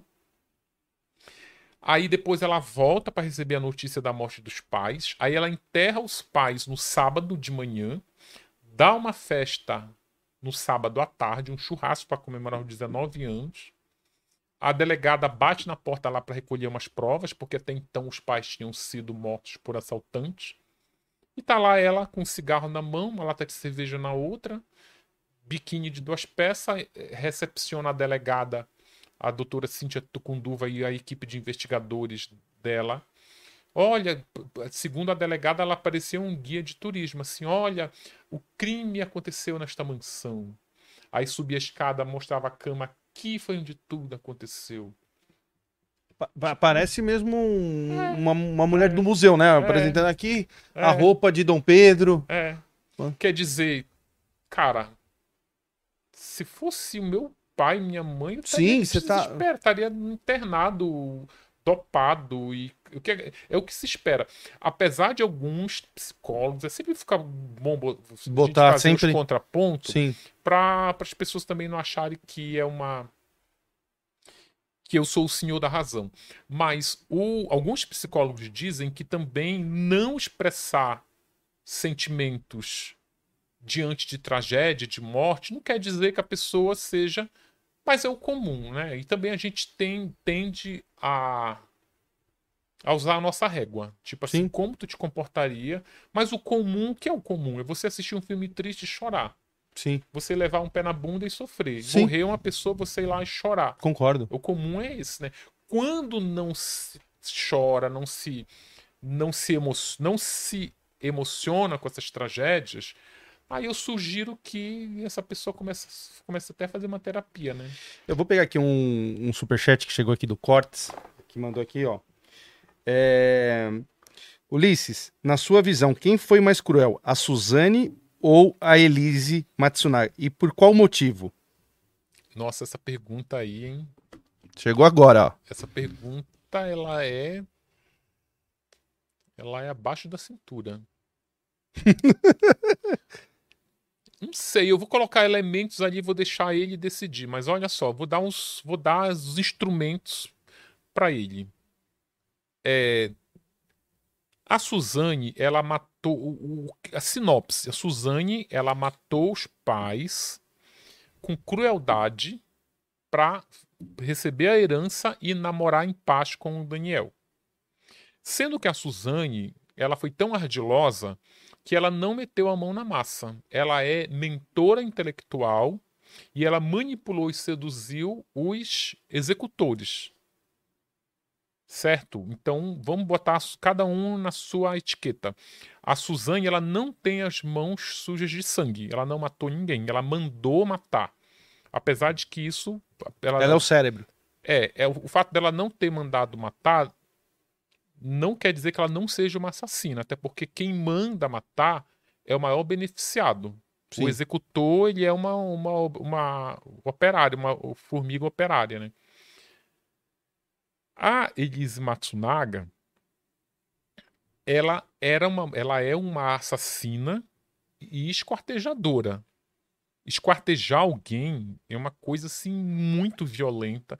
Para você fazer isso, você precisa abrir mão dos teus sentimentos básicos, abrir mão do teu altruísmo. É uma carnificina tu cortar um corpo. Imagina. Eu não sei você, Alan, mas eu não consigo nem é, abrir um frango. Sou desse, consigo. sou desse. Se, se a gente estiver num lugar, vem aqui no meu sítio, olha, o almoço é um frango, tá vivo aqui, meu amigo, a gente vai morrer de fome, eu não vou matar. Olha, eu vou te contar uma coisa, é, eu sou desse, é, eu nunca gostei de, de hospital de sangue, assim, uma vez eu, quando eu precisei operar, e foi o meu caso foi de emergência, tipo, da noite pro dia, cara, para mim viver no hospital e, e, e olhar eu, eu já eu já, assim, eu não sou aquele cara que desmaia, mas assim, eu, eu fiquei o mínimo possível, eu não consigo, eu sou que nem você, assim, é, não dá.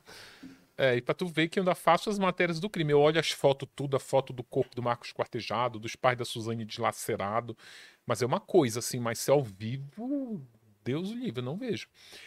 Então, e, voltando para Elise Matsunaga, como é o nome do rapaz aí? É, do Cortes. Ah, ele, é um, corte, é, tá. ele tem um canal de cortes, ele é parceiro nosso. Então, a Elise Matsunaga, ela esquartejou. Então é, é muito. Tu meter a mão na massa e esquartejar alguém é muito pior, na minha opinião, do que tu mandar matar os, pa os próprios pais, como a Suzane fez. Mas ela tem um, um, algo que, que pesa a favor dela é que ele era um marido extremamente violento. É o cara lá que a Tia do Fogo incendiou. Por exemplo, eu acho que ninguém tem que matar ninguém, então ninguém tem esse direito de matar ninguém o ideal é que tu não mate ninguém. Uhum. Mas já que tu matou, tu já matou, já tô te conhecendo você como assassino, eu consigo entender o porquê você fez. A Celeste, eu vou te falar. É, eu não daria aquele abraço lá que o Drauzio Varela deu para não ser cancelado, mas eu tive muita empatia com ela. Eu tive muita empatia quando ela conta a história dela, que a história dela ela conta de uma forma assim tão. Do que ela passava. Do que ela passava e se emocionando, sabe? E mostrando ali muito arrependimento. Cara, não tem como a história ser diferente. Não tem. Tu, como a pessoa começa a contar a história, quando ela tá no meio, é óbvio que vai terminar em, em tragédia. É muito, sabe? Parece assim que é uma. É como se tu estivesse construindo um prédio, tá no meio do prédio tu olha, olha, esse prédio vai desabar, essa fundação tá mal feita, você não prospectou direito o solo. Ela continua construindo, tu esperar o negócio cair. É muito isso, assim, a Elise Matsunaga é isso. A Elise Matsunaga, ainda comparando, a Elise Matsunaga, ela não planejou o crime. Tem uma corrente de, de, pessoas que vão dizer, planejou sim, comprou serra elétrica, comprou... Não planejou. Se a Elise tivesse planejado o crime, ela não teria matado ele dentro de casa. A Elise ela mata no rompante quando o Marco joga na cara dela que ela era prostituta, que ela ia ficar sem a filha, que ela, a única coisa que ela sabia fazer de bom era abrir as pernas, que a família dela era um lixo, que ela ia voltar para aquele buraco de rato, que o pai era, era um pai era um alcoólatra, o padrasto era um abusador, a mãe era uma louca. É nesse cenário que a Elise mata o Marcos. É nesse cenário, é num, num, cenário. Só que a relação dele estava construída de uma forma que também que não tinha como dar, dar bom, ia dar ruim. Tu, quando tu começa a, a, construir a jornada dela, chega ali no meio. Porra, ela, ele tinha dia que ele queria transar com ela, ela grávida, a Elise grávida, com uma gravidez complicada lá, cheio de cólica e tal que ele tinha um transtorno, o Marcos tinha um transtorno sexual, ele queria transar todo dia, por ele todo momento. E ela dizia assim: Não, amorzinho, hoje não. Vamos transar amanhã, eu tô mal. Ele dizia assim: Como assim hoje não? E quando tu era prostituta? Eu chegava lá, abria a carteira, tu abria as pernas. E agora? Ela dizia assim: Não, não sou mais prostituta. Como não? Onde tu tá morando? Para os amigos dele, ele dizia que ela, o casamento dele era um programa sem fim. Então, assim, botando na balança, eu te diria que eu não sei qual é a pior. Eu sempre acho que é a Suzane, mas aí quando eu penso que a Elise esquartejou, aí eu acho que eu vou dar empate. Entendi. Tu o... acha que qual? Jogando a pergunta para você. Nossa, porra, agora. É difícil, cara. É, sabe, uma coisa que não é bom? É bom a gente não dizer também. É. Essa coisa de comparar crime não é uma coisa. É, não, não é legal. É. Não tem esse, não tem medalha, não, não, tem, tem, é. não tem pódio, não tem Verdade. Não tem nota alta, não tem, não tem essa competição. Verdade.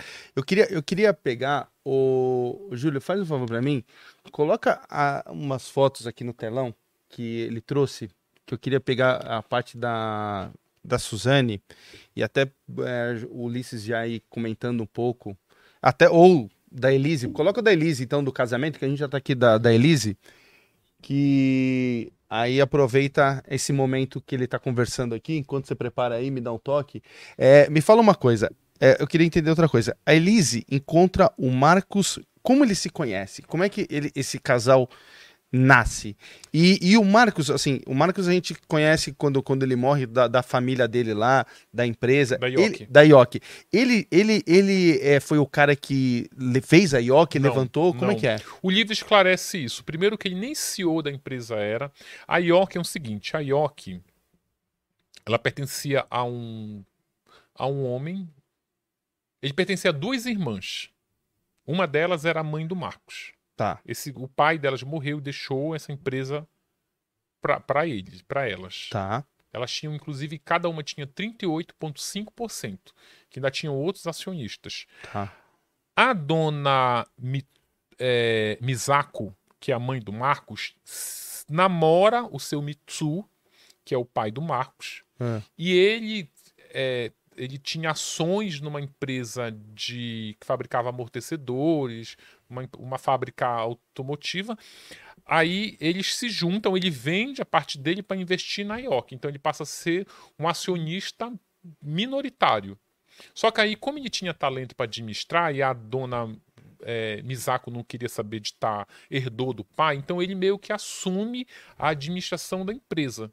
Mas a empresa era dessas duas irmãs. Essas irmãs não queriam saber do negócio. O marido da outra, também o Querubini lá, se junta com o Marcos para administrar a empresa. O Marcos nasce desse casamento. O Marcos exercia na IOC o cargo de diretor executivo operacional e recebia por mês 35 mil reais. Era quanto ele recebia por mês como diretor. Ele tinha um salário. Tinha um salário. Só que esse salário era muito pouco. Imagina, ele saía com garotas de luxo que num programa dava 30 mil reais. O que, que ele fez para ele fazer um caixa bom, para ele viver essa vida mundana dele? Ele descobriu que a Yoki, ela tinha muitas empresas é, ao redor da Yoki. A Yoki era uma das maiores empresas de alimento do país. Imagina só aquela pipoca de micro-ondas lá, era um monte de... Ainda é grande até Ainda hoje. Ainda é grande, é que eles venderam. Uhum. Não é mais deles, foi vendida. Tá. Mas vendida por 1,3 bilhão de reais. Nossa. Então aí o que aconteceu? É, o Marcos ele via que tinha muitas empresas que orbitavam a IOC. Eles compravam os produtos da IOC e exportavam, eram exportadoras. Certo. Ele quer saber, eu vou montar a minha própria exportadora dentro da IOC e vou faturar o. Cara, aí essa empresa dele faturava por mês 100 milhões de reais. Por mês, não, por ano. 100 milhões de reais por ano. Era com esse dinheiro. Que ele tinha essa aí vida. Ele era uma vida. Uma vida. Cara, tinha prostituta que a conta final dava 30 mil reais. Viajava muito, fazia turismo sexual. Caraca, entendi. E, e aonde ele, eles se encontram? Aí ele, o Marcos, ele tinha dois transtornos. Hum. Um transtorno se chamava, que isso é importante para dizer como se dá essa, essa, essa união, esse encontro esse de encontro. almas. O, o, Marcos ele tinha um transtorno que se chama timidez do amor. Esse nome, apesar de ele ter esse nome romântico, romântico, é um negócio tão sério que é estudado inclusive pelo departamento de psicologia da USP. Ela tem lá um, uma sessão só para estudar a timidez do amor. O que é a timidez do amor? É quando a pessoa ela tem uma timidez excessiva em que ela se acentua principalmente na hora da conquista. Então, na hora que tu precisa chegar numa mulher, na hora que precisa Ele é mega tímido. Aí ele se trava, a mão dele se treme toda, sua frio e o negócio não não acontece. Juntando a isso, ele tinha o transtorno sexual compulsivo, que popularmente é chamado de. diz que a pessoa é ninfomaníaca. Tá. Tá, que esse termo, inclusive, não existe mais. A, a Sociedade Brasileira de Psiquiatria nomeou transtorno sexual compulsivo. O que é o transtorno sexual compulsivo? É aquela pessoa que ela é compulsiva por sexo. É, ela quer transar várias vezes ao dia com pessoas diferentes e é, como ela não consegue, ninguém consegue transar cinco vezes ao dia com pessoas diferentes. Ele apela para junta a timidez. Imagina se ele ainda tivesse que transar conquistando alguém. Uhum. Indo pra uma balada lá ficar uhum. chavecando as mulheres. Aí junta a timidez com essa compulsão. Pra onde ele recorre? Pra prostituição. Porque só Porque ali, a prostituta, precisa... ele é milionário, a prostituta você ele não precisa paga, chavecar. não precisa chavecar. Tu tendo dinheiro, tu contrata quantas tu quiser. Ele ia de A a Z, ele só não pegava a prostituta de calçada. Mas ele tinha um apartamento no centro de São Paulo, ali na Marques Leão, só para receber Prostituta. prostitutas de site de 300 reais o programa na época, ou nas boates que ele ia ali da, do, do Baixo Augusta, aquela Love Story. Ah, ele frequentava, frequentava as boates. É. Frequentava. Ele só não pegava prostituta de calçada na rua porque ele tinha medo de sequestro, né? Que ele era rico. Tá. E também frequentava os bordéis de luxo, as casas de prostituição de luxo de Moema ali, onde ele gastava muito dinheiro. Então aí ele transava várias vezes e a Elise ela aparece nessa toada. Um belo, um belo dia ele ele ele tinha um ele tinha um, um e tinha um grupo. Muito tem um clubezinho assim um clube não é um clube secreto mas é um clube aqui em São Paulo de homens que consomem muita prostituta. Eles, de tanto eles é, sair com prostitutas, eles acabam se conhecendo, sabe? Tipo, se tu frequenta um clube de tiro, tu vai fazer amizade com quem tá ali porque vocês têm interesse em comum. Então eles acabavam se cruzando nos bordéis, nas casas de prostituição de luxo, nas boates. Então, tipo uma maçonaria, assim, tipo um grupo é, de É, sim, Entendi. era um grupo ali. E eles tinham um fórum que se chama é, Guia de Garotas de Programa, hum. onde eles davam estrelinha para as prostitutas, igual tu avalia Uber. Tu vai acaba de fazer a viagem no Uber, tu dá estrelinha, dá tá. nota, dá não sei o que, reclama, elogia. Então eles tinham isso. Era Esse fórum ele era secreto. É, então eles iam lá. Se, ele, se o, um, alguém desse grupo aí saísse com uma prostituta e gostasse, eles botavam lá, eles davam cinco estrelinhas e fazer uma resenha positiva. Olha, as resenhas eram ainda são, que ainda existe esse fórum, extremamente machista, misógino, cara, tipo assim, era um negócio nojento, assim. O... Caraca, esse fórum ainda existe? Esse, existe, esse grupo existe? Existe. Ah. Existe. Tem uns que são tão ousados que, como ele é uma rede social, eles botam até a carinha lá com foto e tudo. Ah, tá. Ah. Aí, é, o Marcos viu uma resenha da Elise e convidou e, e encontrou uma resenha positiva e foi ao encontro dela. Só que aí ele se apaixona por ela. Ele, ele tinha, os dois tinham padrão, todos os dois repetiam padrões. Qual era o padrão da Elise? O padrão da Elise era, ela sonhava em encontrar um príncipe encantado no meio da prostituição. Então era comum ela se apaixonar pelos clientes. Aí ela começava a namorar os clientes, namorar entre aspas, porque esses clientes, a maioria inclusive eram casados. Mas aí ela ficava fixa de um cliente. Aí esse cliente começava a bancar. O cliente geralmente perguntava quanto tu ganha se prostituindo todo mês. Ela dizia um valor que era por volta entre 25 e 30 mil. Ah, 27 mil. Se eu te pagar 27 mil por mês, tu passa a ser só minha? Sim. Às vezes ela aumentava porque tinha viagem, tinha lá Sim. as alta temporada de Fórmula 1. Sim. Então ela, ela elas né, aumentavam o preço, que também não era só Elisa, era comum. E o padrão do Marcos era se apaixonar pelas prostitutas, porque se ele não vai para uma. não tem uma vida social para paquerar uma mulher de forma natural, de forma como a maioria das pessoas faz, ele acabava também se envolvendo com prostitutas. Se apaixonava por elas, namorava essas mulheres, é, sempre também perguntando quanto é que você quer ganhar por mês para não sair com mais nenhum cliente. Ele fala, estipulava um valor e, e assim, ele não, o, antes dele conhecer a Elise, ele namorava outras prostitutas nessa mesma dinâmica E, uma, e a Elise também namorava outros. Na mesma dinâmica. Como o delegado Braddock, que é deputado, ex-deputado estadual do MDB lá no Paraná. Em, em, ela também namora ele, nessa mesma dinâmica, de quanto você quer ganhar por mês para ser só minha. Voltando àquela, àquele debate que a gente teve lá atrás sobre prostituição. Tu pode estar tá só com o cara, tu pode realmente tá apaixonado pelo cara, como eu acho que a Elise se apaixonou pelo Marcos. O Marcos também deve ter se apaixonado por ela, porque ele apresentou, casou com ela numa igreja anglicana. Mas, cara, onde tem relação financeira, onde tem sexo mercantil, tem prostituição. Quando eu falo tem prostituição, não é só no sentido pejorativo da palavra, é o tipo de relacionamento mesmo que tu tá tendo, é uma relação de consumo. Uhum. Não é uma relação afetiva. Tem afeto? Tem, mas ele é o menos importante. Sim. Sabe por que ele é menos importante? Porque se ele deixar de pagar por ela, ela vai sair com outros caras para poder Sim. ter a grana dela.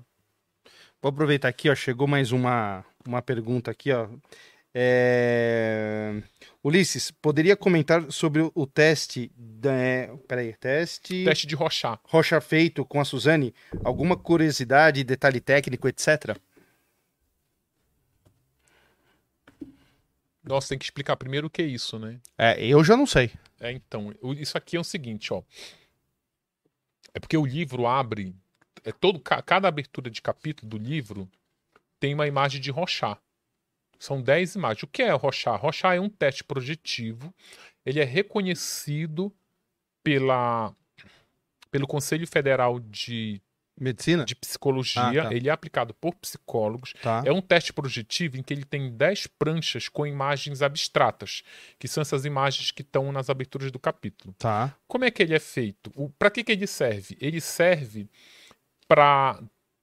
O psicólogo aplica no paciente, que não é paciente, está entre aspas aqui, aplica no paciente e ele, ele mostra essas imagens e você tem que dizer tudo o que você vê aqui. Você tem que dizer tudo o que você vier na sua cabeça quando você olha aqui, você vai dizendo, ele vai anotando. No final, que aí não dá para explicar que é uma uhum. coisa muito complexa, mas ele joga numa fórmula que inclusive envolve até matemática, é, é, essa imagem aqui no, no, na pessoa. O manual dela tem uma lista com mais de mil coisas que tu pode ver aqui.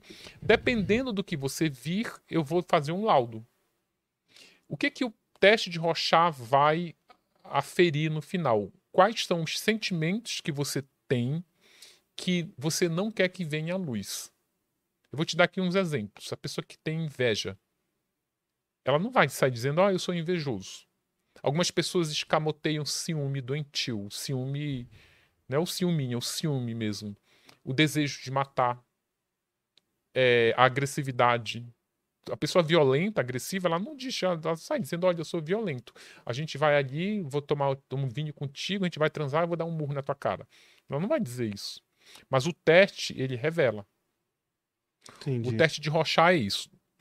Por que, que ele deve ter perguntado? Porque o, no Brasil, em São Paulo, que é basicamente onde a minha pesquisa se concentra, no sistema penal, a, quando um preso que comete crime violento contra membros da própria família, pedófilos, estupradores, é, quem matou pai, mãe, filho, irmão de forma violenta, quando ele vai começar a migrar para os regimes mais brandos da, da cadeia, o regime semi-aberto, ele tem que ser submetido ao teste de Rochat. Tá. Para quê? Para saber se ele está arrependido do que ele fez. O arrependimento ele não é aferido com entrevistas. Eu posso até te perguntar, está arrependido? Você vai dizer que tá, tá. óbvio, né? Se a não. tua resposta minha... depende. Para sair, é, né? Para sair, tem que dizer, tá arrependido? Tô. A psicóloga ainda até insiste, mas você está arrependido por quê? Que aí, dependendo da tua resposta, isso pode ser favorável a você. Quando ela pergunta para Suzane, você está arrependida do que você fez? Ela tem a mania de, quando ela quer pontuar algo, ela repete a palavra três vezes. Você está arrependida do que você fez, Suzane? Aí ela faz assim: Nossa, eu estou muito, muito, muito, muito arrependida. Aí tá lá, olha, ela disse que está arrependida. Mas você está arrependida por quê? De ter matado seus pais. Por que você se arrependeu? Aí ela diz assim: Ah, eu estraguei a minha vida. Ah, estraguei a vida do meu irmão. Ah, eu tô aqui presa há quase 20 anos, podia ter uma profissão, podia ter uma família. Aí ela já cai aí porque ela computa o crime em prejuízo próprio. Por que, que ela não diz que está arrependida por ela ter matado duas pessoas, Sim. por ela ter tirado a vida daquelas duas pessoas? A mãe dela era uma psiquiatra é, renomada, estava começando a ficar renomada ali, aumentando a carteira de cliente. O pai dela era um engenheiro conhecido, ele que construiu todo o Rodoanel aqui de São Paulo. Não, ela fica dizendo. Aí ela já diz assim: computa em prejuízo próprio. Aí ela vê que ela foi reprovada, aí volta para a segunda. Ela já era reprovada na entrevista. Volta para a segunda entrevista que só pode ser feita dois anos depois. Porque eles consideram que não muda muito. Né, em seis meses. É. Dois anos depois. Tá arrependida? Tô arrependida. Tá arrependida por quê? Ah, porque, olha, destrui a vida dos meus pais, porque aí ela vai pegando cola, ela vai ali, ela vai esperta, ela vai sabendo que ela tem que responder. Tô arrependida porque meus pais, tadinho, não podia ter feito isso, eles eram tão bonzinhos. Ah, agora tá arrependida? Uhum, tô, muito, muito, muito. Então vamos aqui agora ser submetida ao teste de Rochal. O que, que você vê nessa imagem? Aí que vem os laudos aonde ela se entrega. Ela não demonstra arrependimento, segundo o teste de Rochat ela é uma pessoa extremamente manipuladora, que é algo que as pessoas também não revelam. Quem que vai dizer que você eu é, sou um manipulador? É, a, quando tu diz assim, ah, qual o teu defeito? A pessoa ela diz um monte de coisa, mas ninguém diz que é manipulador. Ninguém já Sim. viu alguém dizendo que sou não. manipulador, que sou eu tenho agressividade camuflada, que eu estouro aqui, vou quebrar tudo? Não. Isso que o teste revela. Fora outras coisas, que ela é insidiosa, que ela é narcisista, que ela tem. É... Aí o, o, teste revela também é... se ela é capaz de cometer um outro crime. Até nisso ele consegue aferir. Uhum. Aí a, res... a resposta é a seguinte: que ela seria capaz de cometer um outro crime, dependendo do tipo de demanda que ela tiver, combinada com a pressão do meio ambiente. O que é essa pressão do meio ambiente? Ela tem uma necessidade e ela está sendo cobrada pelo meio ambiente, sabe? Cobrado um lugar que tu quer entrar, mas não consegue, algo que tu quer usar e não tem, não tem como comprar. Uhum. É isso que é necessidade, sabe? De, que tu querer ter o que o fulano tem lá. Uhum. Esse teste, eu vou te confessar que quando eu, no início da minha pesquisa, porque que, tem uma coisa incrível. O Daniel e a Suzane, eles cometeram o mesmo crime, é, e eles saíram do tribunal com uma sentença quase parecida. O Daniel saiu com 38, a Suzane com 39 anos, alguns meses ali de diferença. Só que o Daniel Cravinhos, que matou os pais da Suzane, o pai da Suzane Apauladas, tá solto tem quatro anos, cumprindo a, o resto da pena no regime aberto. E a Suzane, ela não consegue essa liberdade que o outro conseguiu. Por quê? Porque ela reprova no teste de Rochat. Esse reprova eu vou pôr entre aspas, porque ela não tem bom êxito, que não tem aprovar e não, uhum. não é uma, Entendi, não é uma, uma prova. prova é. Mas é, eu não acreditava, ai, como que um teste projetivo, que eu associava testes projetivos àquelas teste de revista feminina, veja se você é ciumento com seu namorado, que sim, lá, faz uma continha, é, sabe? É, sim. Mas aqui não, eu tive que ler três livros técnicos as pessoas vão, como sempre, perguntar que livros são esses. Eu não posso nem dizer o nome, porque não, não são livros para. Eles são vendidos só para psicólogos, para profissionais, mas eu consegui para poder entender. Para fazer o seu trabalho desse. Para poder entender mesmo, escrever com propriedade. E ele é um teste tão sério que no Brasil ele é aplicado é, na admissão de grandes cargos assim das grandes empresas, CEO das grandes empresas, eles são submetidos ao teste de Rochat. E até um tempo atrás, eles eram uh, os delegados federais da Polícia Federal, da PF, da PF no, na exame de admissão eles passavam pelo crivo do teste de Rochat. Caramba. É impressionante isso. Aqui, quando eu escrevi o livro, da, quando eu publiquei o livro da Suzane no início do ano passado, eu escrevi o teste de Rochat sobre o teste. Eu botei as pranchas aqui porque eu fiquei encantado com essa metodologia, com a dinâmica do teste.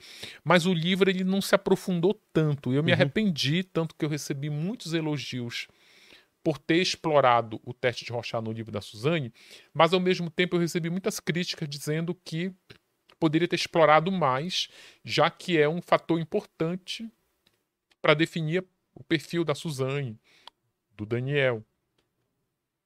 No livro sobre Elise Matsunaga, aí eu já me aprofundei nele, ele já vai.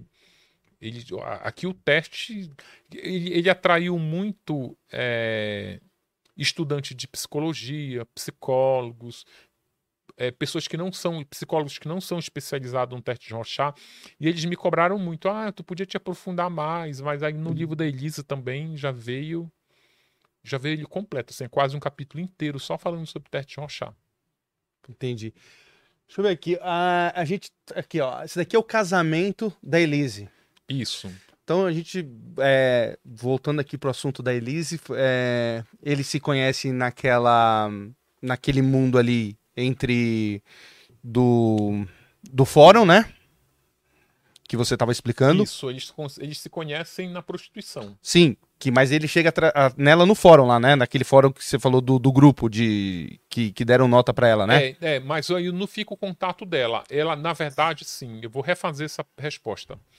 Ele já tinha ouvido falar da Elise no fórum, mas ele encontra a Elise no é, M-Class, que é um site conhecidíssimo de Sim. garota de programa aqui de São Paulo. Sim. Ele, ele encontra a Elise ali. Porque no fórum não fica foto da garota de programa. Sim, entendi. Fica descrevendo, descreve como é o ambiente onde ela atende. E é, é uma coisa que chega até a ser curiosa quando tu vê a reclamação dos clientes, assim, reclama que tem bicho de estimação em casa, reclama da prostituta que faz atendimento mexendo no celular, reclama de prostituta que não serve bebida alcoólica, de prostituta que não faz sexo anal, de prostituta com flat muito É um Uber mesmo, que nem você falou. É, assim, um é, Uber, um, é, dia, é, um, é estrelinha mesmo, é né? É estrelinha mesmo.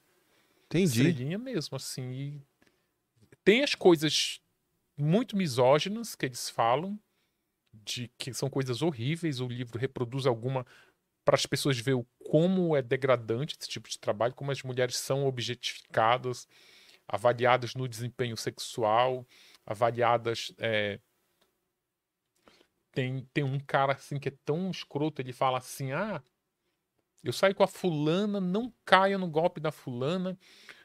Porque é muito comum quando o cliente sai com uma prostituta, quando eles chegam no local do atendimento, eles, elas tomam um banho eles querem elas muito limpinha, cheirosinha, acabam de sair do banho e eles vão transar. E tem um cara que escreve de uma fulana lá, ele fala assim: ó, oh, não caia no golpe da fulana, ela parece um poodle, ela é linda, toda sequinha, arrumadinha, mas quando molha fica uma coisa horrorosa. É nesse nível o tipo de avaliação que eles fazem dessas mulheres. Entendi. Por que, que eu estou pontuando isso? Porque ainda tem gente que diz que é um trabalho como outro qualquer, que é um trabalho digno, que é, é enfim. Eu queria mais café, tem? Tem. Você não quer nada para comer? Não, tá. você quer comer? Tá não, tô, tô... não, não, tô te perguntando, eu quero, eu quero o seu bem aqui. É, então aqui é a foto do casamento. Sim. Certo. O casamento. Que é um casamento. Essa foto, eu queria inclusive agradecer a Adri Felden, que tá o crédito dela ali. Uhum ela fotografou o casamento, ela me ajudou muito no livro. É uma puta profissional, ela não é fotógrafa de casamento, ela é muito mais que isso. Ela é uma fotojornalista, ela trabalhou nos maiores veículos de comunicação. Ela foi contratada pelo Marcos, porque o Marcos era tinha como hobby a fotografia. E ela me ajudou a descrever o casamento, porque foi o casamento, segundo ela, mais esquisito que ela já viu na vida. Por quê? Porque eram dois universos muito diferentes e de famílias que não se conheciam. Não havia uma interseção familiar. Entendi. sabe? Era. Tipo, estamos se conhecendo aqui, quase, né? É, uma família extremamente humilde. Sim. Vestida com roupas muito chique, o que destoava ali. Elas não estavam acostumadas, elas não se sentiam bem vestidas e maquiadas daquele jeito. E um, uma família de orientais, sem preconceito nenhum, mas a gente sabe como é a cultura oriental. É uma cultura. Eles são pessoas muito mais discretas, muito mais contidas, não são festivas. Então era uma coisa, juntava essas duas, era um choque cultural ali. Entendi. Era um choque cultural, um choque social. Eram assim vários choques assim. Entendi. Próxima? É o casamento. Também casamento. é da. Essas fotos estão no livro. Tá. Próxima. Isso aí é uma coisa interessantíssima. A Elise, aquilo que eu falei para você, a Elise, ela tem muitas admiradoras. Mulheres admiram a Elise. Elas veem na Elise aquela mulher que se livrou de um relacionamento tóxico, aquela mulher que fez o que muitas delas não têm coragem de fazer. Eu aproveito para reforçar que não é a forma como se sai de um relacionamento abusivo, mas a história dessas mulheres, assim, elas vivem esses relacionamentos. Essas mulheres todas aqui, ó, aquela de vermelho ali atrás, aquela com a roupa amarela e verde, e ela tá abraçando essa outra que tá de vermelho aqui atrás e essa que ela tá abraçando são admiradoras da Elise. Sim. Eu não gosto, elas se identificam como fãs, mas eu não, isso não não dá para dizer que é fã, porque Elise fã é quando tu admira alguém que tem uma obra, né, Sim. Tu, mas a Elise não tem obra nenhuma, elas elas nem sabem direito, elas são admiradoras. Elas têm elas têm é, empatia pela Elise, elas torcem pela Elise, torcem. Porque o que é a vida da Elise hoje? É se aproximar da filha, né? Sim. A vida da Elise é isso. Então essas mulheres se compadecem com ela. Próximo. Aí também é o mesmo. Aí também é a mesma mulher. Explicado. Elas vão para a porta. Isso aí é a porta de Tremembé. É uma saída da Elise. Aí essas mulheres vão para a porta para encontrar, para cumprimentar a Elise. Próxima. Aí continua no foto do casamento. casamento. Próxima. Cortando o bolo. Capa, capa do, do livro. livro. Próxima. Isso aí é a Suzane. Suzane. Isso aí é a Suzane na reconstituição do crime, hum. na reprodução simulada. E ela tá no momento, ela tá mostrando para os policiais aonde ela estava quando os pais estavam sendo assassinados, mortos a paulada. Isso é muito interessante porque mostra um pouco ali que apesar dela ser a executora, a mentora intelectual, ela fez, ela que abriu a porta da casa para guiar os assassinos dos pais e ela ficou aí ouvindo. Ela conta, ela ficou. É, eu acho que não tem a outra foto, que aí depois ela mostra que ela tapa o, os ouvidos para não ouvir a sinfonia macabra que foi a morte dos pais, né? Porque tu imagina o Sim. terror que não é. Ainda na paulada. Na paulada ainda. Cê, cê, você, é, você entrevistou a Suzane mesmo assim? Não, não. Nem a Suzane, nem a Elise. Os dois livros são biografias não autorizadas. Então, como nesse gênero não autorizado, o ideal é que não, não eles não tenham voz. Por quê? Porque eles, o que, que eles vão falar? Eles vão se defender, eles vão desmentir coisas que são, que são pesquisadas e apuradas sobre eles. A, a, a, a Elise ela me mandou cartas durante o processo. Uma dessas cartas está publicada no livro. Tá. A Elise tem até um, um, áudio, né? Que, que eu tenho. Que, Você tem um áudio aí? Do áudio da, do, do, do, um agradecimento da Elise, não é isso? Ah, sim. É porque a Elise Matsunaga, essas mulheres mandam não mandam só direct para mim. Se mandam direct para mim, imagine que elas não mandam para Elise, né? Porque ela pode receber cartas na cadeia e nas saidinhas que a Elise tem, que são cinco saídas por ano. Em cada saída ela passa sete dias fora ela recebe muito desses, esses, não é agradecimento, essas mensagens de carinho, essas mensagens dizendo que entendem, que estão compadecidas. E eu acho que a Elise gravou um áudio para essas mulheres. É, eu tenho esse áudio para essas mulheres que. Peraí, eu tenho esse áudio. Deixa eu ver aqui onde. Tá no. Aqui, ó.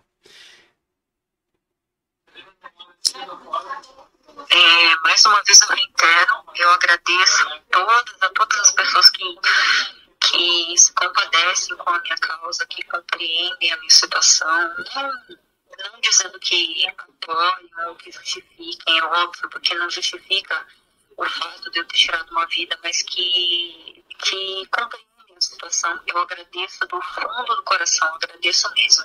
E espero um dia poder ter a felicidade de conhecê-las pessoalmente e agradecê-las pessoalmente. É isso. Sabe uma coisa que eu queria também aproveitar para as pessoas não fazerem uma interpretação equivocada? Quando ela diz a minha causa, não é a causa, não é o assassinato. A causa dela é a reaproximação da filha. Ah, tá. Porque fica parecendo, nossa, qual é a minha causa que as pessoas estão compadecendo? Uhum. Eu nunca vi uma mulher, um desses admiradores, dos que eu entrei em contato, dizerem que apoia o que ela fez. Nenhum defende o que ela fez. É, eles dizem que entendem o que ela fez. Elas dizem que entendem o que ela fez. E elas se compadecem pelo é, pelo dilema dela de se reaproximar da filha. Entendi. Porque a Elise hoje, ela, o dilema dela é: eu preciso acertar contas com a minha filha, eu preciso explicar para minha filha. Ela fez esse documentário que não é um documentário, é uma minissérie na Netflix. É, é isso que eu ia te perguntar agora. Então, você assistiu? Assisti. O que, que você achou? Ah, cara, eu achei, eu gostei. Eu gostei porque. Mas eu sei por que aquilo foi feito. Aquilo não é jornalismo. Se não é jornalismo, não é um documentário, apesar de muita gente falar documentário, não é um documentário, é uma minissérie. É uma peça de defesa idealizada pelo Luciano Santoro, que é advogado da Elise. Ele bolou esse projeto junto com uma jornalista do SBT chamada Thaís, Thaís Nunes, se eu não me engano. E eles bolaram isso, ofereceram para uma produtora, a produtora produziu e venderam para Netflix. Netflix exibe.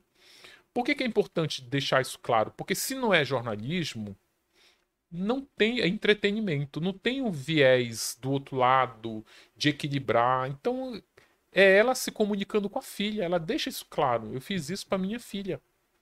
Tanto que a advogada da família Marcos Matsunaga, a doutora Patrícia Cadice, ela diz no documentário: olha, se isso realmente, se ela tivesse bem intencionada em fazer isso para a filha, ela nem faria, ela nem participaria disso. Porque ela, ela, ela, como a menina foi tirada dela pelo crime, tirada pela família do Marcos, ela não sabe nem como tá a menina hoje. Dez anos depois, a menina com 10 anos, quase 11, ela não sabe nem como é o rosto da menina, como a menina ficou. Então ela usa esses meios públicos, é documentário, cartaz, livro, porque ela mandou cartas para filha, para eu publicar. Tem uma carta lindíssima, inclusive, no livro, que ela escreveu para filha. Então é isso. Eu acho legítimo isso. Não é porque ela cometeu um crime que ela.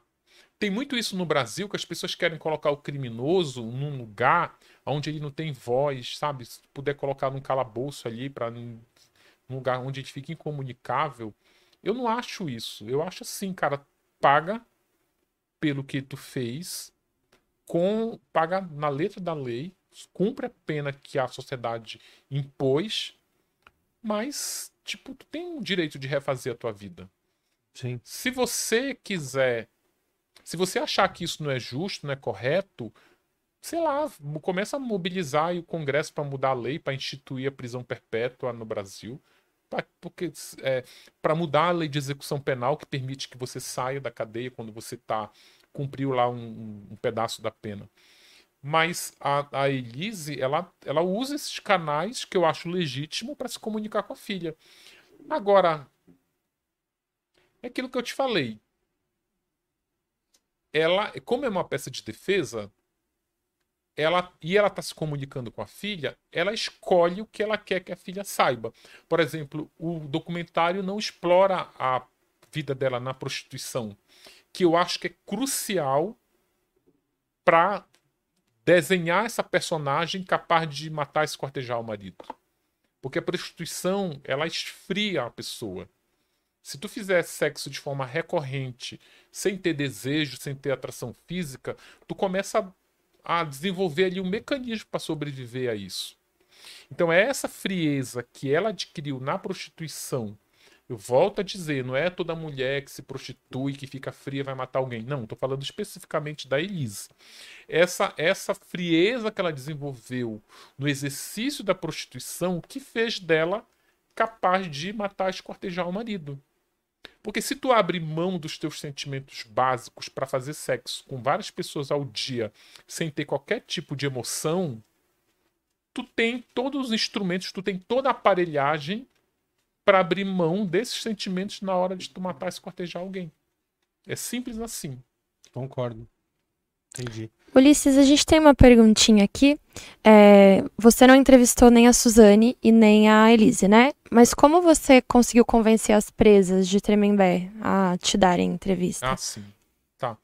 É, eu não acabei nem concluindo a história da, da, da, da Elise me mandou carta. A Elise, na verdade, por ela, ela teria dado entrevista, apesar de que eu não acho necessário. Mas a, a Elise, quando eu procurei, ela já tinha, quando eu, a, quando eu a procurei, ela já tinha assinado um contrato de exclusividade com a Netflix, é, cuja cláusula lá dizia que ela não podia dar entrevista para ninguém até o seriado é, ser exibido. exibido.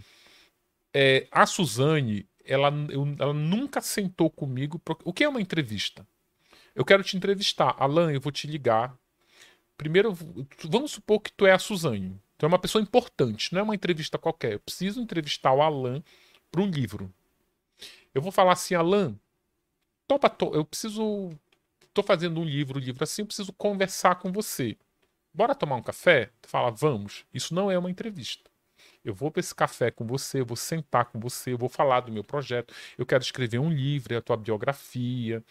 Eu, eu, é assim, eu vou assado, é, vai lançar na editoria, na editora tal, tal ano é, a biografia é feita assim, assim, assado. Eu queria saber se tu topa dar uma entrevista para mim, para essa biografia. Tu vai falar assim, Ulisses, eu não sei, eu posso pensar? Pode. Daqui a uma semana eu te ligo. A gente conversou? Conversou. Eu te entrevistei? Não. Não. Tu pode até ter feito um monte de pergunta. Quem tu vai ouvir? Que rola muito isso. Ah, mas tu vai falar da fulana, vai procurar fulana que eu espanquei ali num relacionamento? Então rola muito isso. A Suzane teve essas conversas comigo e não resolveu o tempo todo. Não vou te dar entrevista porque eu tive experiências muito ruins com entrevistas. Tem uma entrevista clássica dela no Fantástico, lembra? De uhum. Que ela foi microfonada uhum. e o advogado manda ela chorar. Sim, sim, sim. Então, e teve a entrevista do Gugu Liberato em que ela apresenta o Sandrão e depois o Sandrão já não estava mais com ela. Então, ela não, ela não é, ela não capitaliza muito bem essas entrevistas. Então ela não. Só que aí, voltando ao exemplo, Ulisses, você, eu não vou te dar entrevista. Eu te digo já de antemão que eu não dependo da tua entrevista para escrever sobre você. Não preciso, se tu. Uhum. Mas aí eu digo assim: vamos fazer o seguinte, eu vou continuar pesquisando a tua vida. Onde eu tiver me deparar com informações que eu acho muito importantes, eu checo com você. Tá, tá bom. Isso é uma entrevista? Não. Foi o que aconteceu com a Suzane. Aí eu tô lá fazendo a tua pesquisando a tua vida, aí eu descubro hipoteticamente que tu tava dirigindo bêbado e atropelou uma pessoa na faixa de pedestre. Aí a informação tá meio capenga, sabe? O Alan não é de fazer isso. Mas a pessoa me contou. Mas não tem um boletim de ocorrência. Eu não tô muito seguro de botar isso. Alan, eu tenho essa história aqui. Tu fala, Ulisses, isso não é verdade. Nesse dia, inclusive, olha, eu estava lá no Rio de Janeiro. Tá aqui, ó. Ou seja, esse tipo de ajuda a Suzane deu para o livro.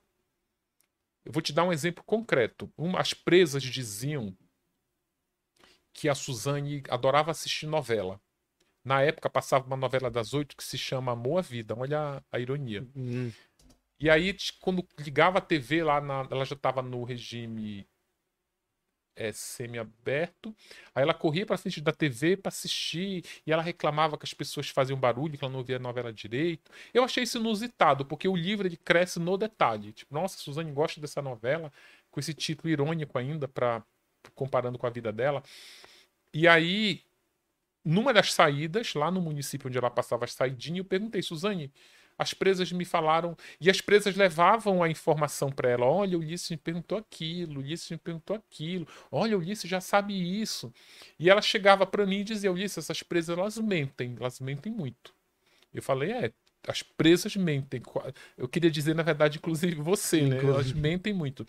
Aí eu aproveitava e dizia: Suzane, tu assiste novela? Ela falou: não, não assisto. Não assisto novela. Inclusive, quando a novela começa, que todas vão para frente da TV eu vou para uma capela orar. Então, assim, era esse tipo de ajuda que ela dava. Entrevista, de sentar. Não. Até porque se a Suzane tivesse me dado entrevista, eu teria perguntado para ela o que, que ela sentiu na hora que ela estava sentada ali naquela. O que que está sentindo nessa hora ali, enquanto os pais estão estão sendo, morrendo, sendo estão sendo assassinados. Mas a entrevista ela não deu. Aí a pergunta é, desculpa, como. Como você convenceu as presas de Tremembé a, a dar entrevista? Tem uma coisa muito curiosa, na época que eu estava pesquisando, que, que ainda voltando assim, a Suzane não quis dar entrevista, mas eu preciso recompor toda a trajetória dela dentro da penitenciária. Como eu faço isso? Voltando a te usar como exemplo, já que o Alan não vai me ajudar, eu vou no entorno. Eu vou procurar teus amigos, teus inimigos, tua namorada, tua ex-namorada, teus colegas da escola, teus vizinhos, teus primos, teus tios, até essas pessoas que vão compor o teu perfil. Por que, que, é muito mais interessante? Porque é um perfil isento, não é você. Se tu me perguntar, Ulisses, como tu é, vou dizer, olha, eu sou competente, eu sou carinhoso, eu sou uma pessoa boa, eu sou inteligente, eu gosto de música, eu só vou falar o que é bom, que eu não sou idiota, não vou. Uhum. Mas aí se tu for atrás de, do meu meu entorno. entorno, aí tu vai tu vai descobrir um outro personagem. Na Suzane eu fiz isso, mas não era, não foi fácil convencer as presas a falar da Suzane. O que, que eu fazia? Eu trabalhava na época na revista Veja, e lá na editoria Abril, tinha umas vans que eles usavam para aquelas publicações de, de moda. Eles carregavam modelo para fazer produção. E eu pedi essas vans emprestadas lá na editoria para levar as presas de Tremembé para os lugares onde elas moravam. Porque, tipo, eu não conseguia entrevistar, que quando eu abordava elas fora da cadeia na saída, elas não queriam falar comigo porque elas moravam muito longe. Porque Tremembé é muito longe. De, tipo, elas moravam pro outro lado do estado. Entendi. Então, o que, que eu fazia? Para elas não é, me conversarem comigo, eu colocava elas dentro dessa van, van, levava pra, pra, pra, pra casa, casa dela, só que lotação. ali você já ia. Já ia. Que às vezes demorava mais de um dia, sabia? Demorava porque eu ia pingando, sabe? Uma morava em Pindamonhangaba, outra morava em Angatuba, morava em Campinas. Outra em Santos. É, então. Entendi. E era sempre assim. Fulana, ah, não posso falar contigo porque eu tenho que pegar uns, para uma rodoviária, para uma baldeação. E elas ficam sete dias fora. E tinha uma que passava três dias só se deslocando até chegar na casa dela. Caramba! Aí ela tinha dois, dois dias, dias para ficar em casa. Pra mais três que ainda dá oito, né? É? é então, imagina, a mulher ficava um ficava dia um e meio. Dia, um é. dia e é. meio. Quando eu ofereci essa carona, que a mulher chegava no mesmo, nossa. Aí ela, aí ela abriu a boca. Agrade, abrir a boca. Só que era sempre assim, elas ficavam muito ressabiadas. Olha, eu só vou se a fulana for, que é minha amiga. Elas estão muito de par. Entrou na cadeia. Se tu for preso. Eu preciso fazer um par. Precisa ter um par. Meu amigo, se tu fizer um se tu não fizer. Eu, como tu não é criminoso profissional, tu seria preso por algo passional. Então, se tu entrar na cadeia, primeiro que tu já vai morrer de medo. Tu não vai conseguir dormir tu tá num ambiente cheio de criminoso. Numa cela com quem tu não conhece. E tu precisa de um pá para cuidar de você enquanto você dorme. Você precisa dormir, alguém precisa te vigiar, porque senão tu acorda, tu pode. A tua... Tomar uma facada, pode. É, pode tudo. Pode Sim. acordar sem nada, nada, sua escova de dente, tua sandália.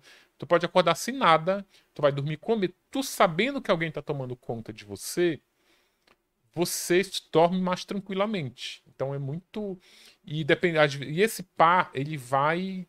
Ele vai ficando cada. Vocês vão ficando cada vez mais grudados, assim, é uma relação de confiança. Sim. E as mulheres tem mais facilidade de fazer esse par, né? Porque a mulher é mais afetuosa, elas estão mais propensas a fazer carinho uma na outra. Então elas se juntam logo. Então era sempre assim. Eu queria uma fulana, porque sabe muito da vida da Suzane, mas ela só entra na van se a par dela for junto. E o par, às vezes, uma mora norte e outra no sul. sul. Então, meu amigo, aí foi nessa base da confiança que.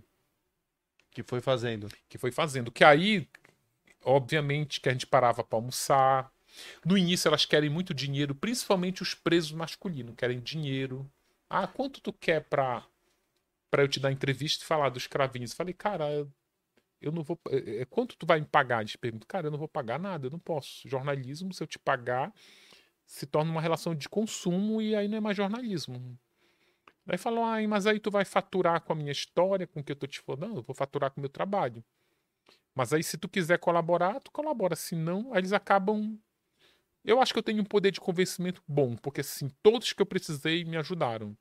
E ficaram, sabe, eu acabei me distanciando por uma estratégia profissional, para eles não pensarem que eu sou amigo, que eu sou brother deles. Então, mas eu estava até um tempo atrás eu estava no grupo do WhatsApp do semi-aberto masculino de Tremembé. Então saíam. Sério, você entrou, você conseguiu um? Consegui. Eu entrei em três grupos. Eu entrei dois de Tremembé, que tem um, tem um, tem um grupo do aberto e do semi-aberto. O semi-aberto ele pipoca quando eles saem, assim, né? Tipo. Sim. Eles saem todo mundo junto, né? o grupo começa a pipocar. Mas eu já saí de todos os grupos também. Depois que o livro foi publicado, encerrei a, a pesquisa, eu já saio todos. Só eles me acham na rede social. Mas, cara, eles são todos respeitosos. Porque não são esses criminosos profissionais. São é cara que matou a mulher porque foi chifrado. É o cara que matou o patrão porque estava explorando. Entendi. Entendi. Por exemplo, não tem, não, não, não precisei de nenhum traficante para pra... para fazer o livro. Entendi. Porque nem tem em Tremembé. Porque em Tremembé eles conseguem separar os por perfil. Por exemplo, muito no, não, na verdade assim, o sistema prisional de São Paulo consegue separar pelo perfil do crime cometido. Por exemplo, traficante, membros do PCC, latrocínio, assaltante de banco, eles estão, a maioria, na, naqueles complexos prisionais de presidente Venceslau, presidente Prudente, aquele. Prisão máxima, né? Isso é. É penitenciária de segurança é, máxima, máxima, que tem até aquele RDD lá, que é tá. é onde eles ficam incomunicáveis.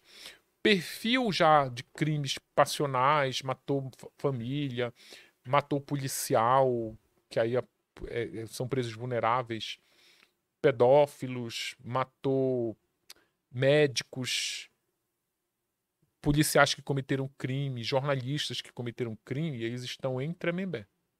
Matou pai, matou filho, matou parente, está lá. Então, é, eles acabam não. Porque se tu colocar, por exemplo, um cara que matou o pai e a mãe, botar uma Suzane numa penitenciária no Pinheirão, ela morre. Tipo, não dura uma semana, porque eles não aceitam esse tipo de criminoso. Então eles têm que. Por exemplo, tu não pode misturar um preso do PCC com um preso, um preso do TCC, que é a facção rival. Qual? TCC, TCC não, é. Ai, qual é? A... É TCC mesmo. Não, Comando Vermelho é no Rio. Eu não sei qual. É uma derivado, me fugiu agora. Tá bom. Alguém aí, se tiver aí no chat. É, é, a, é a facção rival do PCC. Tá. Então eles não podem se colocar junto, lógico. Não, morre. E aí o São Paulo consegue é, dividir. É, consegue dividir. Entendi. Chegou uma pergunta aqui do Cortes, ó. Cortes é um parceiro aqui, ó. Ulisses, você já pensou em escrever sobre o Guilherme de Pádua? Tem algum conhecimento do caso, motivo? É um caso obscuro, pouco, pouco falado, do Guilherme de Pádua, lembra? É o que matou a Daniela Pérez. Né? Isso, né? a filha da. Da Glória Pérez. Da, isso. Não, é porque isso é outra praça também, é lá no Rio. E não dá para eu escrever. Eu escrevo muito crime que, eu, por exemplo, a Suzane. Eu fazia muitas matérias para a revista antes de decidir sobre ela, antes de escrever um livro. Então ele tem que estar tá no meu radar, assim, por eu já ter tido algum tipo de contato, por ter. por conhecer o crime. Para eu escrever um livro sobre o. E é um assunto. É um crime muito longe assim também, sabe? Nunca tive interesse. Entendi. O... Deixa eu continuar aqui vendo as fotos que a gente tá falando da, da Suzane. Passa aí para mim, por favor. Essa é a parte que entra na. Sim, ela tá mostrando quando ela entrou na casa. Tá. Olha o brasão da família. Na porta. é. Tá. Próximo. Aí ela sentada também. Tem algo a ver com aquela foto dela quando ela tava sentada ali ou. É uma. É uma... Eu acho que são. Eles batem várias sequências. Tá, entendi. Ela tava sem a luva na outra, né? É, ela tava sem a luva na outra. Próximo. Aí a Elise Matsunaga fazendo um mugshot, que é a foto da. Da capa. Da capa, hein? Tá. Próximo. Essa é a roupa hum. que ela tava no dia do crime. Era esse, esse, o figurino dela no dia do crime. Porque ela tinha feito a reconstituição no mesmo dia que ela confessa. Aí, para ela fazer reconstituição, ela tem que se vestir com a roupa do. Do. do, é, A mesma coisa a Suzane também, tem que estar tá com a roupa do dia do crime. Ah, tá. Não sabia disso, não. Próximo, por favor.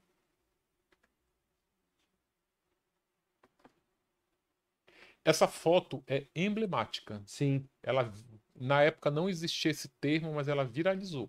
Que ela é a, essa barriga chapada com esse figurino nada a ver no dia do enterro dos pais.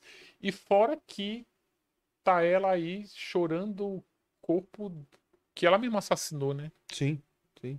Tem alguma coisa, aqu aquela pessoa que tá ali com a mão no, no irmão dela, tem É o, é o Denival Barney, é o advogado foi advogado dela durante muito tempo, mas ela acabou rompendo com ele depois que ela começou a namorar o Sandrão.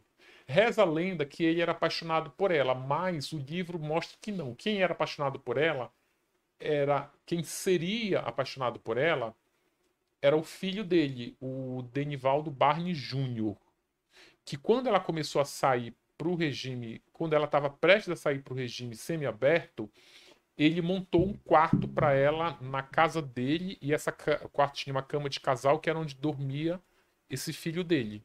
Tudo supostamente, tá? Que eles negam. Ah. Mas aí ela rompeu. A, a maior prova de que isso pode ser verdade é que depois que ela começou a namorar Sandrão, ela rompeu com ele e nunca quis ir pro regime, pra casa dele nas saidinhas. Entendi. Próximo essa numa saída temporária, numa saidinha dela. Lá em Angatuba. Tá. Deixa eu te perguntar. Quando você tava falando de saidinha, me veio aqui uma coisa na cabeça. É, vê se eu tô errado. Quando você vai fazer uma saidinha, é, não tem que ter, por exemplo, assim, aonde ir, aonde Sim. morar, a família. Sim. Como é que é nesse caso se ela matou a família? É, é interessante. Essa tua pergunta é boa. É, a Suzane. Na verdade, como funciona? Quando você tem direito a. Não é um direito a sair. Chega um período ali, na, tem um, um fator que eles chamam calculadora prisional. Que eles vão ali computando quanto tu tem de pena, quanto tu já cumpriu, e à medida que tu vai cumprindo, vai passando ali umas barras onde tu passa a ter direito a pedir progressão de regime. Por que direito a pedir? Porque não tem nenhuma garantia que a justiça vai te dar. O advogado ele reforma, ele faz um pedido, olha, ela já cumpriu tantos anos de pena, ela já está no período de pedir o, regime semiaberto. Aí a justiça vai avaliar se ela vai sair ou não, que aí envolve bom comportamento, passar nos testes projetivos, nos exames criminológicos, provar se está arrependido, provar que não vai voltar a cometer crime e para onde você vai. É endereço é uma questão sine qua non para você ter o direito a sair. A Suzane, ela não tinha para onde ir. Mas tem um fato curioso que ela dividia a cela com uma menina chamada Luciana Alberg. A Luciana Alberg é uma ela cumpre pena em Tremembé por ter estuprado junto com um marido e um amante, ou seja, era um trisal, de ter estuprado duas meninas que eram meia-irmã dela. Os três juntos ela dopou a criança com tequila na chupeta, era criança de seis anos. Ela, os dois estupraram a menina enquanto ela filmava. Ela filmava, as meninas estavam dopadas, ela ficava movimentando o corpo das meninas para mudar a posição. Essa menina foi condenada e se tornou a melhor amiga da Suzane. Essa menina tem um irmão chamado Rogério, Rogério Alberg.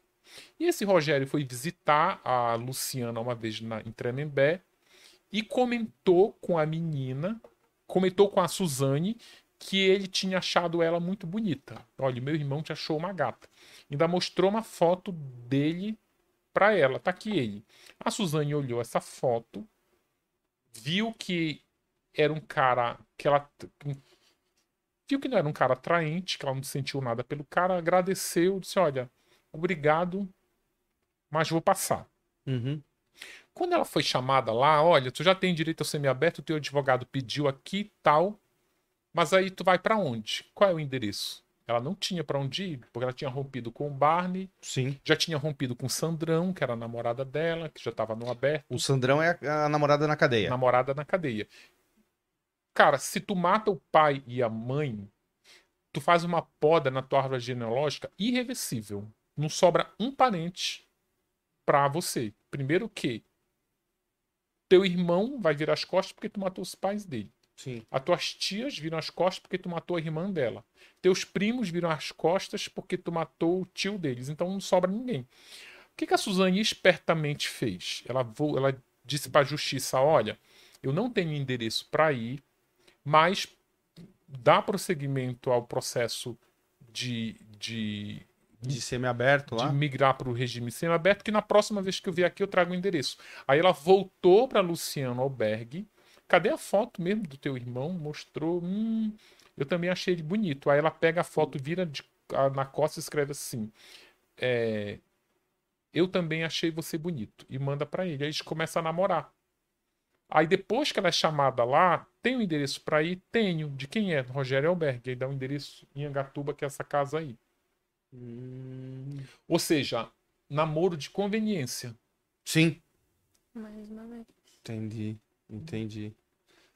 Próximo. Mas ela já rompeu com o Rogério. Ela não tá mais com ele, mas ela ainda é acolhida pela família dele porque ela fez amizade com uma moça chamada Josiele Alberg, que é cunhada, viria a ser cunhada dela. Próximo. Aí é um mugshot dela, quando ela foi presa. Que é o Tá. Chama aqui no Brasil de Santinho. Que Ah. também é a foto da capa. Sim. Próximo. Isso aí é a Gigi, é a jiboia que a Elise e o Marcos criavam dentro de casa. Como, como assim? Eles eram muito excêntricos, eles tinham como hobby a caça esportiva, então eles faziam. Eles caçavam no Brasil javali, que é permitido. Eles tinham um arsenal bélico dentro de casa com rifles para para caça esportiva. Eles viajavam o mundo Eu inteiro. lembro pra- dessa história que ele tinha muita arma dentro de Tinha. casa. Eu lembro dessa quando. Tinha 33 armas. Quanto? 33. E depois entrou- encontraram até mais três armas. Era um, tinha até fuzil R15. Era muita arma. Aí eles criavam essa cobra. Essa cobra se chamava Gigi. Hum. Mostrava um pouco assim da excen- excentricidade do casal. E eles gostavam de alimentar essa cobra com, com animais vivos. Mas cobra tem que alime- alimentar com vivo, não tem? Ou é- Não, não, não. Eles recomendam você alimentar com um bicho congelado. Ah, é? É, inclusive o veterinário me falou Mas não tinha uma coisa de que tem que caçar o, o Não, animal? aí depende. Eles gostavam disso. Ah. Eles ficavam excitados em ver a cobra dando bote. Só que à medida que essa cobra foi crescendo, ela já não queria mais rato pequeno. Eles começavam a dar filhotinho de porco. Só que assim, imagina uma cobra faminta. Eles amarravam a, a- as pernas do porco para ele não escapar, deixavam o corpo lá agonizando para a cobra ir lá e dar o bote. Eles eram muito loucos E isso era dentro de casa. dentro de casa. Dentro de casa. Ela só se desfez dessa cobra porque uma amiga falou que ela estava grávida de oito meses e ela falou assim: Olha, essa cobra ela vai engolir o teu bebê. Aí a, Suza- aí a Elise ficou louca, foi dizer pro Marcos se desfazer da cobra. O Marcos não quis se desfazer, dizendo que a cobra era filha deles. Eles tratavam feito filha. Essa cobra era ah, mamãe pra cá, papai pra lá, minha filhinha. E a e eles só se desfizeram dessa cobra quando praticamente o bebê estava quase nascendo. Era muito louco isso. Caraca. Um veterinário me falou Ah, que você tem que dar animais mortos para você não. Não porque animal de cativeiro é um animal que cresce dentro de casa, desde filhotinho. Então você não pode mudar o hábito dele ou criar um novo hábito de caçar. Porque se você é, der animal congelado, ele come só esse animal congelado. A referência de alimento é essa. Se você ficar dando animal muito que, é, vivo, ele falou que ele, o, o animal ele se acostuma em, que a presa ele se habitua a comer uma presa com a temperatura corporal elevada, porque está vivo, né? Tem um sangue ali. Aí ele, o veterinário falou que se você ficar dando o animal vivo e de repente for dar um animal congelado, ele vai achar que a tua mão que está com uma temperatura elevada é é, é, o, é, é, o, alimento. é o alimento. É uma coisa de doido. Entendi. E também tu não tem que criar no animal o hábito de caça. O animal ele já tem o instinto da caça, mas ele está adormecido. Por quê? Porque ele não precisa caçar. Tu tem um alimento ali à mão. Entendi. Então, tu, é igual passarinho que tu tá dando comidinha lá no alpiste na gaiola. Um dia tu solta esse passarinho e não sabe comer a não ser se não tiver alpiste ali à mão para ele. Então era isso. Só que ela não, ela era uma cobra. Apesar de eles terem criado muito filhotinho, ela era uma cobra ela, ela, ela dava bote, ela, ela comia ratos vivos. E eles, eles gostavam de ver ela dando bote na cobra. Era o prazer deles. Era o prazer deles. Eles caçavam muito animal, esquartejar, ela esquartejava muitos animais. Também cabia a ela esquartejar os animais. Quando eles iam para o Canadá caçar animais de médio porte, tipo cervo, era ela que esquartejava. Que louco. Tem mais alguma ou não? É, tem algo pouco explorado pela mídia, que é o romance gay do Cravinhos, do Christian Cravinhos. É, então, aquilo que eu falei para você, quando você o, quando tu vai preso, tu tem que fazer um par, por uma medida de proteção. Uhum.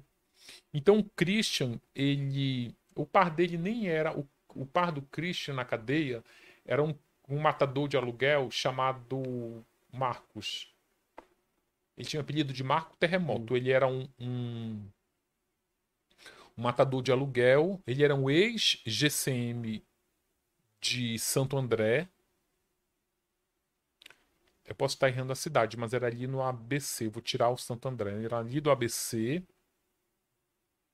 E ele cobrava dívidas de agiotas. Então, ele, quando ele entrava em cena para cobrar, era o paga ou executa. E ele, ele foi pego, ele, ele matou um cara, carbonizou um cara dentro de um carro e foi preso. Então ele era ele era o par do Christian. Mas ele namorava um outro ele namorava um outro preso, o terremoto. Namorava um cabeleireiro que tinha dentro da cadeia. E o Christian, ele passa a namorar um rapaz chamado Duda. E, e ele namorava é, ele era casado e ele namorava esse rapaz. Só que esse rapaz, eles se apaixonaram loucamente. O livro traz cartas que eles trocavam. Eles, o, a, o Duda sai da cadeia primeiro do que ele, então eles sofrem por amor. O que tem de interessante é que o Christian nunca deixou, nunca se separou da mulher dele, que, era até a mãe da, da filha dele, para namorar esse rapaz. Como o livro ele aborda muito esses romances homoafetivos, ele tem uma explicação meio técnica ali de alguns pesquisadores que mostram como se dá é, esse tipo de relação, que eles chamam é, de eles chamam de homossexu homossexualidade eventual, que ela ocorre numa situação específica, principalmente de confinamento, e ela, ela é desfeita depois que você sai do confinamento. Tanto que quando o Christian saiu da cadeia, ele até voltou por outro crime, mas no tempo que ele ficou fora da cadeia, ele voltou a se relacionar com mulheres. Ele volta para a cadeia? Ele volta para a cadeia, volta, ele está no regime aberto, ele comete um crime, ele na verdade, ele, ele não comete um crime. Ele é. Primeiro, ele viola o regime aberto, que ele é flagrado num bar. Sim, eu lembro disso. É, em em Osasco. com uma menina de 16 anos. essa mulher dele aí não aceitava a separação.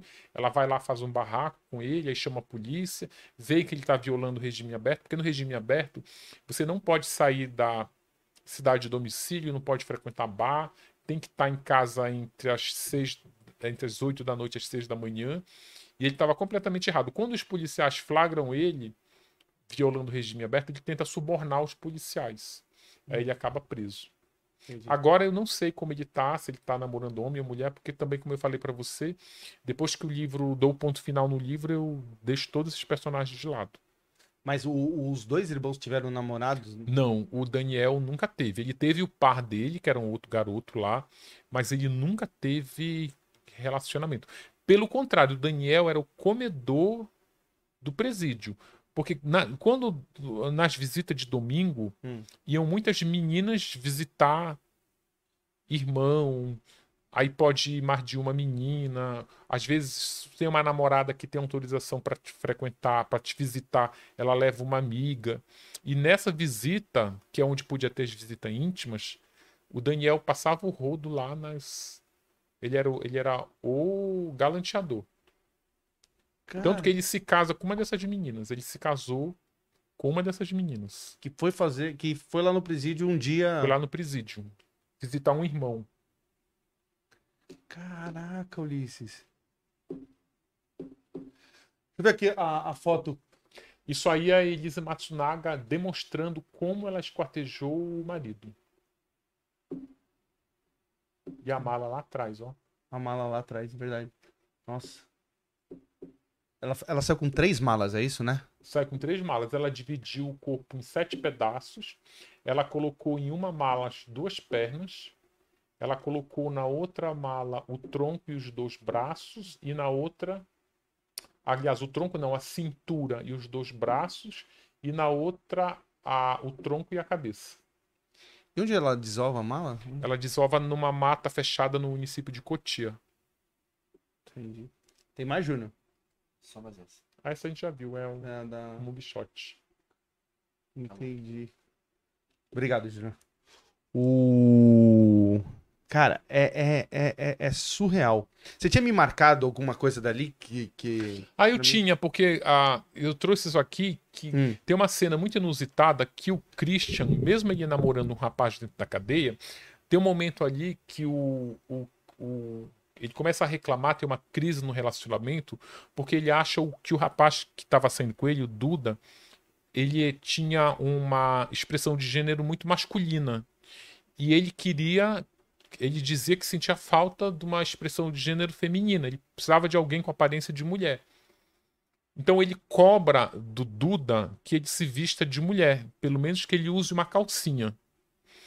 Aí o Duda ele recebia visita da mãe e a mãe apoiava o namoro deles. Inclusive o Christian pede a bênção para a mãe do Duda, que é uma senhora evangélica, gente finíssima que eu conheci. Aí ele fala: "Mãe, é, o meu namoro tá em crise porque eu preciso de uma calcinha". Aí a mãe, a, a mãe, ela investia tanto nesse namoro que ela tira a calcinha que ela tá vestindo e dá para ele.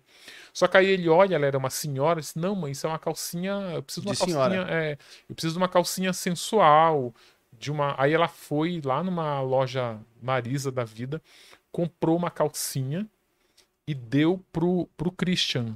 Aí deu pro filho, pro, dá pro, pro filho Christian. pra usar com o Christian. É, que é, depois é, ele, ele guarda essa calcinha até hoje, o, o o Duda, ele mostrou aqui a calcinha que ele vestiu, essa aqui, ó.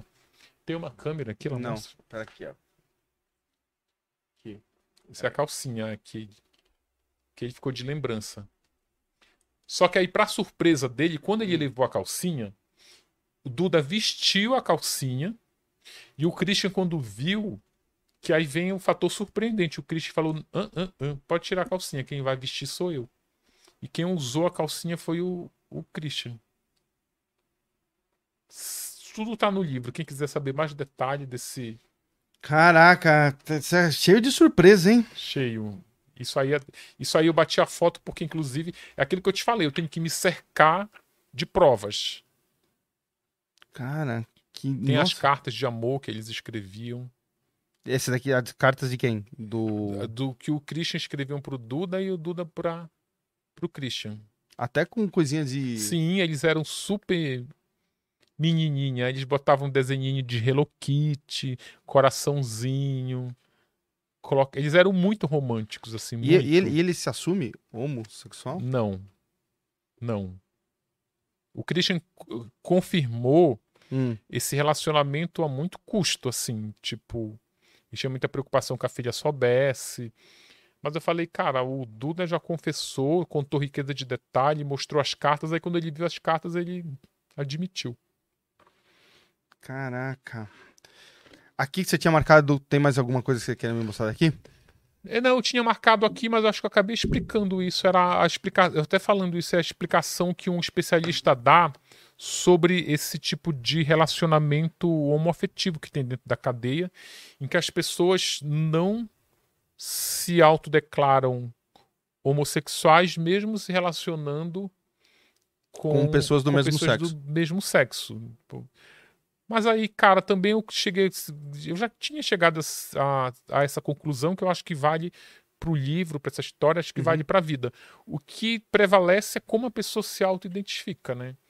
Eu não posso dizer o que você é por eu, pelo por que eu achar. acho pelo que eu vi, né? Então, uhum. é, se a pessoa se. Ele se relacionava com homens, mas ele dizia que não era nem bi, que ele era hétero. Então, é o que ele, ah, o que ele se diz como como ele quer que, tá tudo certo. Tá tudo certo, é. Não sou eu que vou dizer que não, né? Uma coisa é fato, ele não se relacionou com homens nem antes, nem depois da cadeia e só se relacionou com esse rapaz.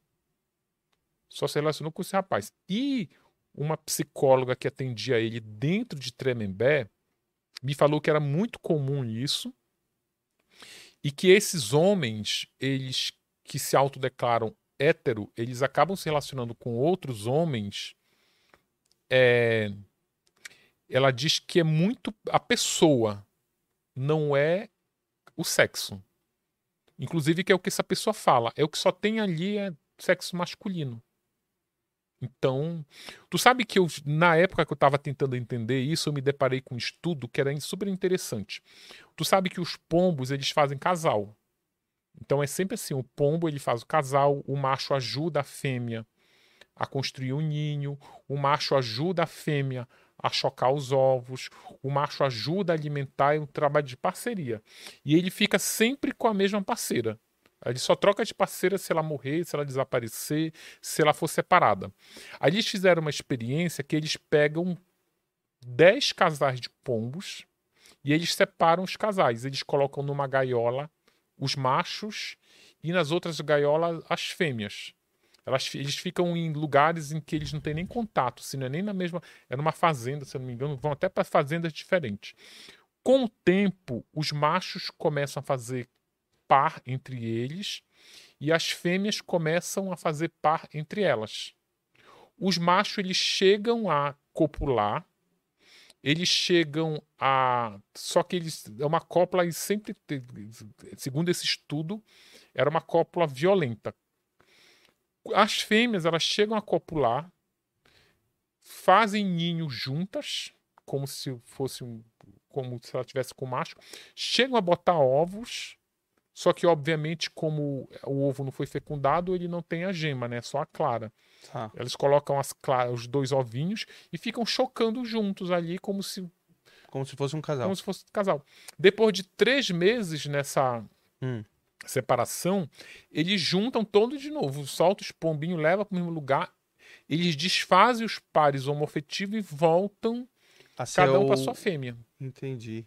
Então eu usei muito como parâmetro isso para para poder entender um pouco a esse tipo de relacionamento. Na Porque cadeia. a psicóloga falou, olha, é, quando a pessoa está em liberdade, quando ela não está privada de liberdade, ela tem inclusive essa liberdade de escolher com quem o sexo que tu, tu vai optar. Se a tua orientação é hétero, tu vai procurar mulheres. Mas se você está numa situação de confinamento, tu não tem essa liberdade de escolher, tu vai pela conveniência.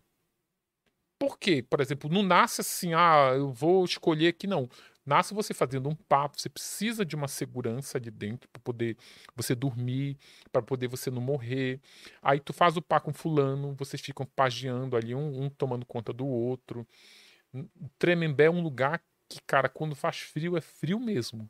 De você, então, e não vão te dar um edredom, tu vai estar tá ali com o, a coberta que tem para todo mundo. Então, para eles se esquentarem, eles começam a dormir juntinho um do outro. Tu já tá ali numa carência afetiva. Se você não te, mesmo que tu receba a mulher uma vez por semana na visita íntima para tu transar, mas tu tem uma cumplicidade tão grande ali dentro no dia a dia que tu acaba é, te envolvendo. Inclusive, ela fala que tem um envolvimento mais emocional do que sexual, inclusive.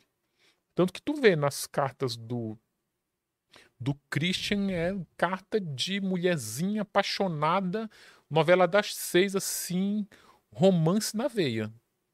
Tipo, amor da minha vida, meu mundo sem você não existe. Quando ele vai embora, meu mundo caiu. Ele chamava a Duda de Lua, porque ele dizia que ele era o Sol e o Sol precisava da Lua, aquela coisa lá. E só que a Duda chamava o Christian de Pavão porque ele achava ele muito vaidoso, ele era extremamente vaidoso. Então chamava ele de pavão. Tanto que nas cartas que eles trocam, ele escreve minha lua, não sei o que, ele, ah, meu pavão. É uma coisa bem interessante. No livro, além dele detalhar muito esse enlace entre os dois, mostra um pouco desse estudo, um pouco para entender essa dinâmica desse tipo de relacionamento. E também não é só o Christian e, a, e o Duda, tem outros tem outras histórias também homoafetivas no livro. Eu acho que é no capítulo 9 que tem um capítulo, inclusive, que tem um título super sugestivo. Ó. Qualquer maneira de amar vale a pena. Entendi. Se eu tivesse que. Se você tivesse que. Você que escreveu os dois livros, você que conheceu é, tão bem é, esses, essas duas, esses dois mundos, se se vou, vou te dar uma, uma, uma, é, uma, pergunta objetiva, assim, ó. Se você tivesse que fazer, ser amigo de alguém, você não, não tem opção da Suzana ou da Elise? Da Suzane. Da Suzane, desculpa. Como assim não tem? Não, assim, o que eu, eu quero dizer assim, ó. É, conhecendo esses dois mundos, se você. por uma obrigação. Mundo, tem que levar uma pra ilha deserta. É, pode vai. É.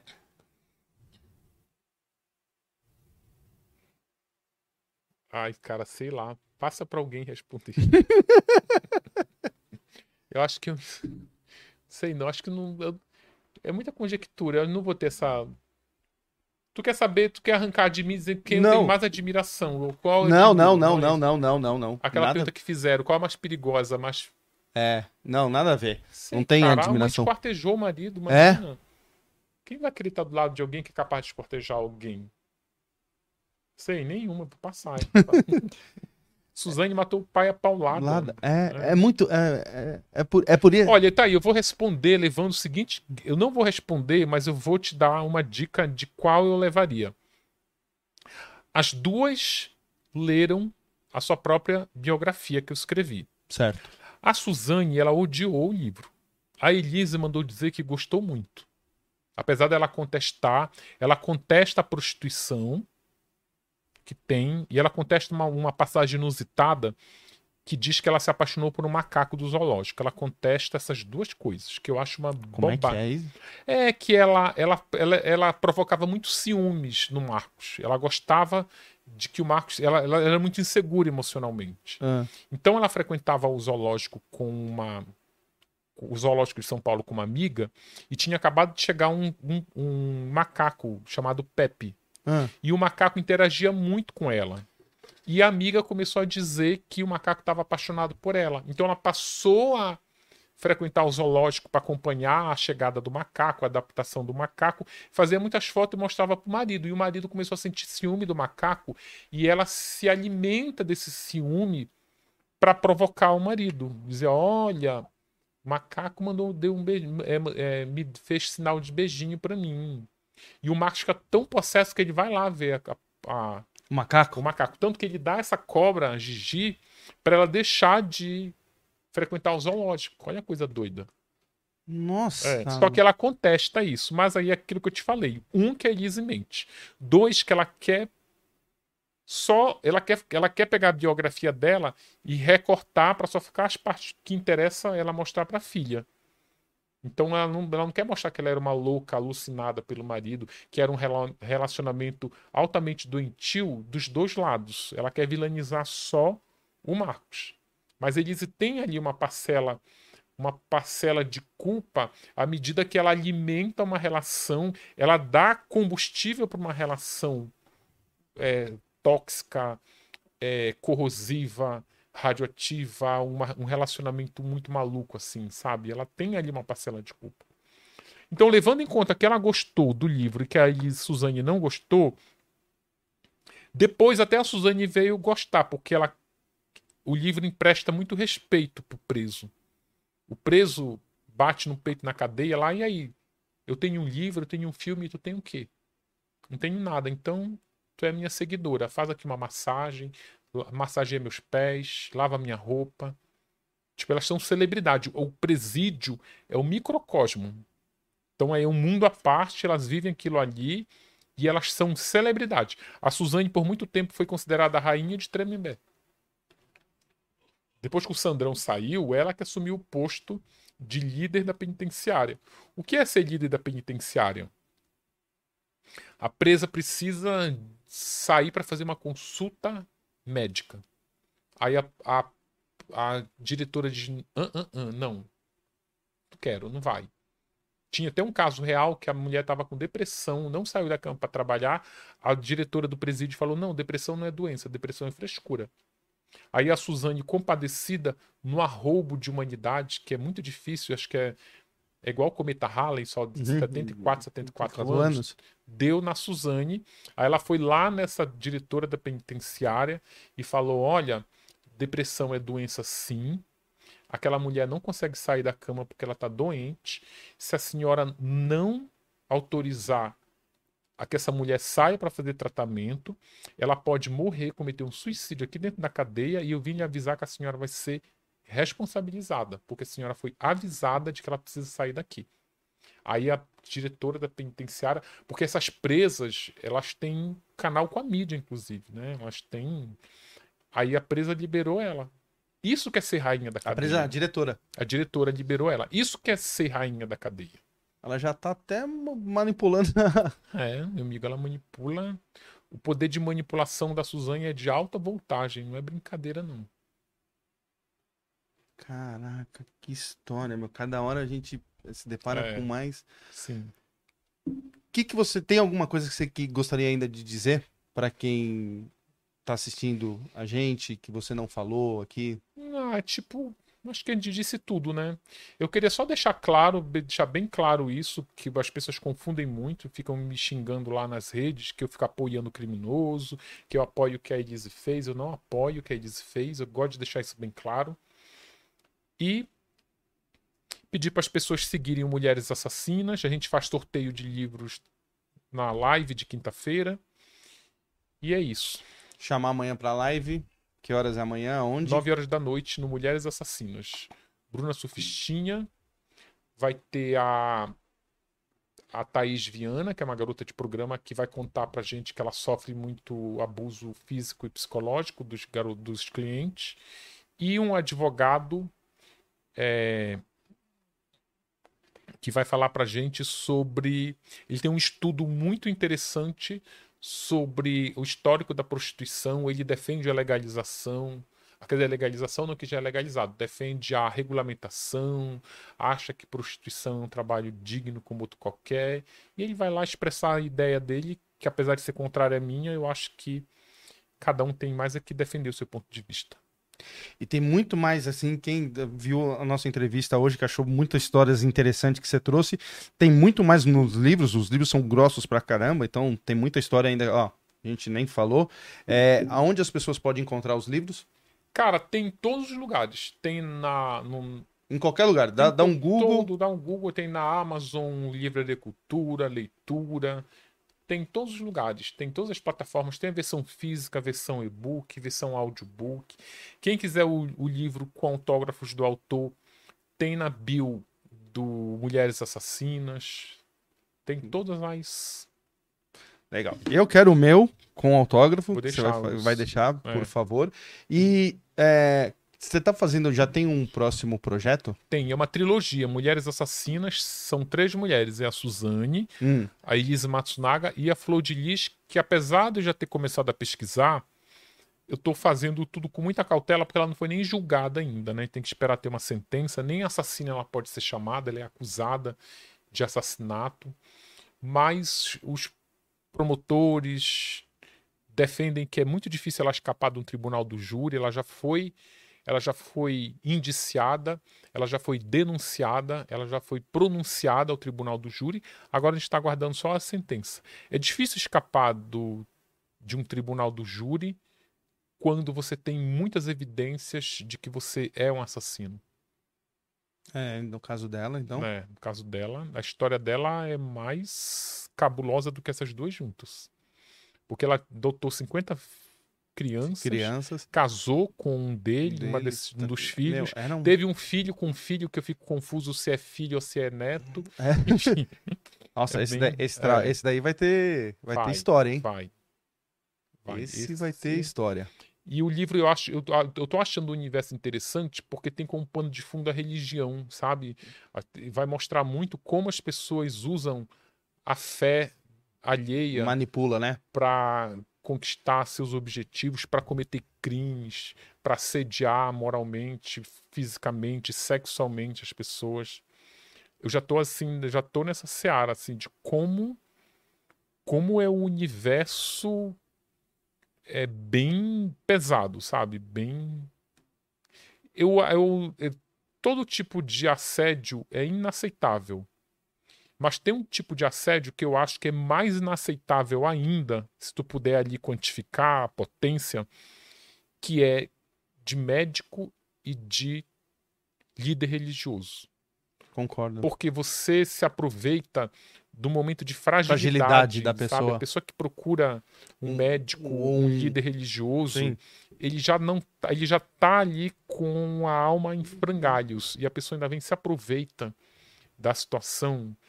Eu acho assim que multiplica a, a minha indignação por 10 quando tu eu, eu, eu, não aceito assédio sexual no ambiente de trabalho, mas eu acho muito mais escroto esse que vem do médico, a pessoa que está ali atrás de atendimento, porque tu não tá bem.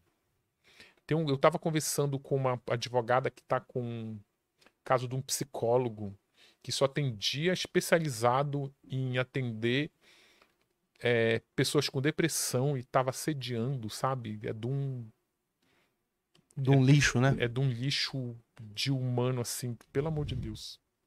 O livro da, da, da Flor de Lis, ela vai nessa, nessa seara.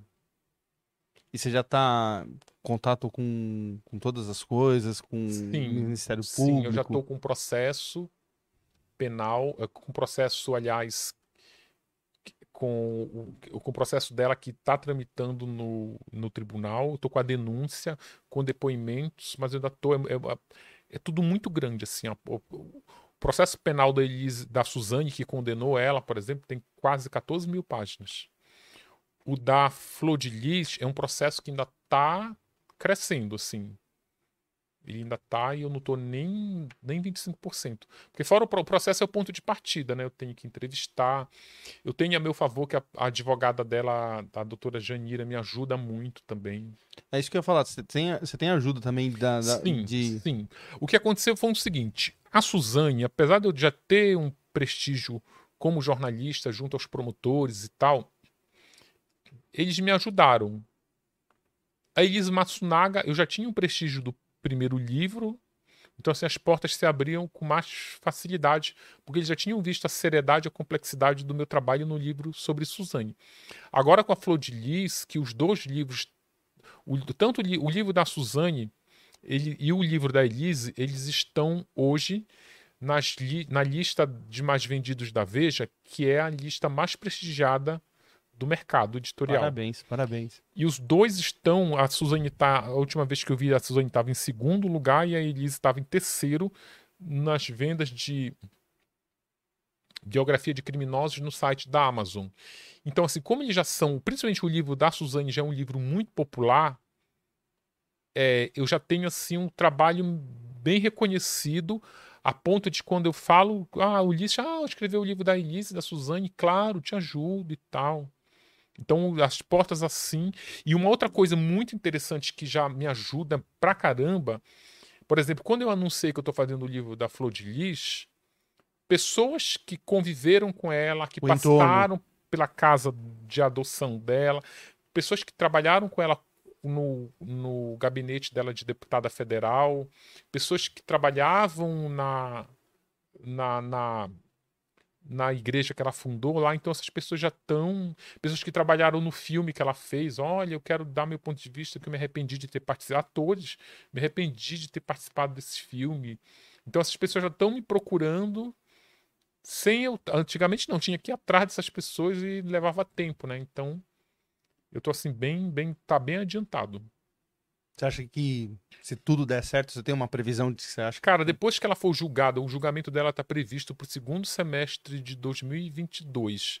Depois que sair o julgamento, eu acho que eu vou precisar de mais uns dois, três meses para incluir a sentença, o julgamento, o pós-julgamento ali. É, então eu acredito que até dezembro de 2022 vai estar tá, vai tá pronto. É, vem aí o, o fim da trilogia. Irmão, obrigado. Obrigadão, viu? Obrigado demais pelo seu tempo. O seu tempo tá mega precioso aí pelo seu trabalho. É um trabalho incrível. Eu queria muito te agradecer por você ter vindo aqui bater papo com o pessoal aqui do Real. É... Seu trabalho é magnífico e com então tá bem precioso. Então, você dedicar, assim, acho que a gente deve estar três horas aí. Sim. Obrigado. Tá Obrigado demais. Então, beleza. Eu que te agradeço. Eu gosto muito de falar sobre o meu trabalho também. Eu, tipo, eu, as pessoas têm muito interesse curiosidade. E quando eu lançar o livro da Flor de Lis, tu me convidar, vou estar aqui. Lógico, lógico. É isso aí, gente. Obrigado aí para vocês aí que assistiram. Mais uma vez eu peço, desce o dedo lá no joinha, faz esse vídeo chegar no maior número de pessoas, que a, o papo foi incrível aqui hoje. Agradecer a todo mundo que ficou aí até agora assistindo. Quero agradecer a todo mundo no chat que estava mandando perguntas. Quero agradecer sempre também a LTW que está aqui conosco. Então você que quer aprender a investir, vai lá no Instagram da LTW Consult, que os caras são muito brabos, vão te ajudar a investir. Segue eles lá no, lá no YouTube, LTW Consult, que todo dia eles têm um programa diário Consult, que é um programa muito legal para você que quer entender do mercado financeiro. Segue a gente nas nossas redes sociais, Real Podcast Oficial lá no Instagram, Real Podcast Oficial no TikTok, Real Podcast no YouTube e cortes do Real Podcast também lá no YouTube, que toda essa entrevista aqui depois vai sair os cortes e tem os cortes dos outros programas. Valeu, obrigado, até amanhã.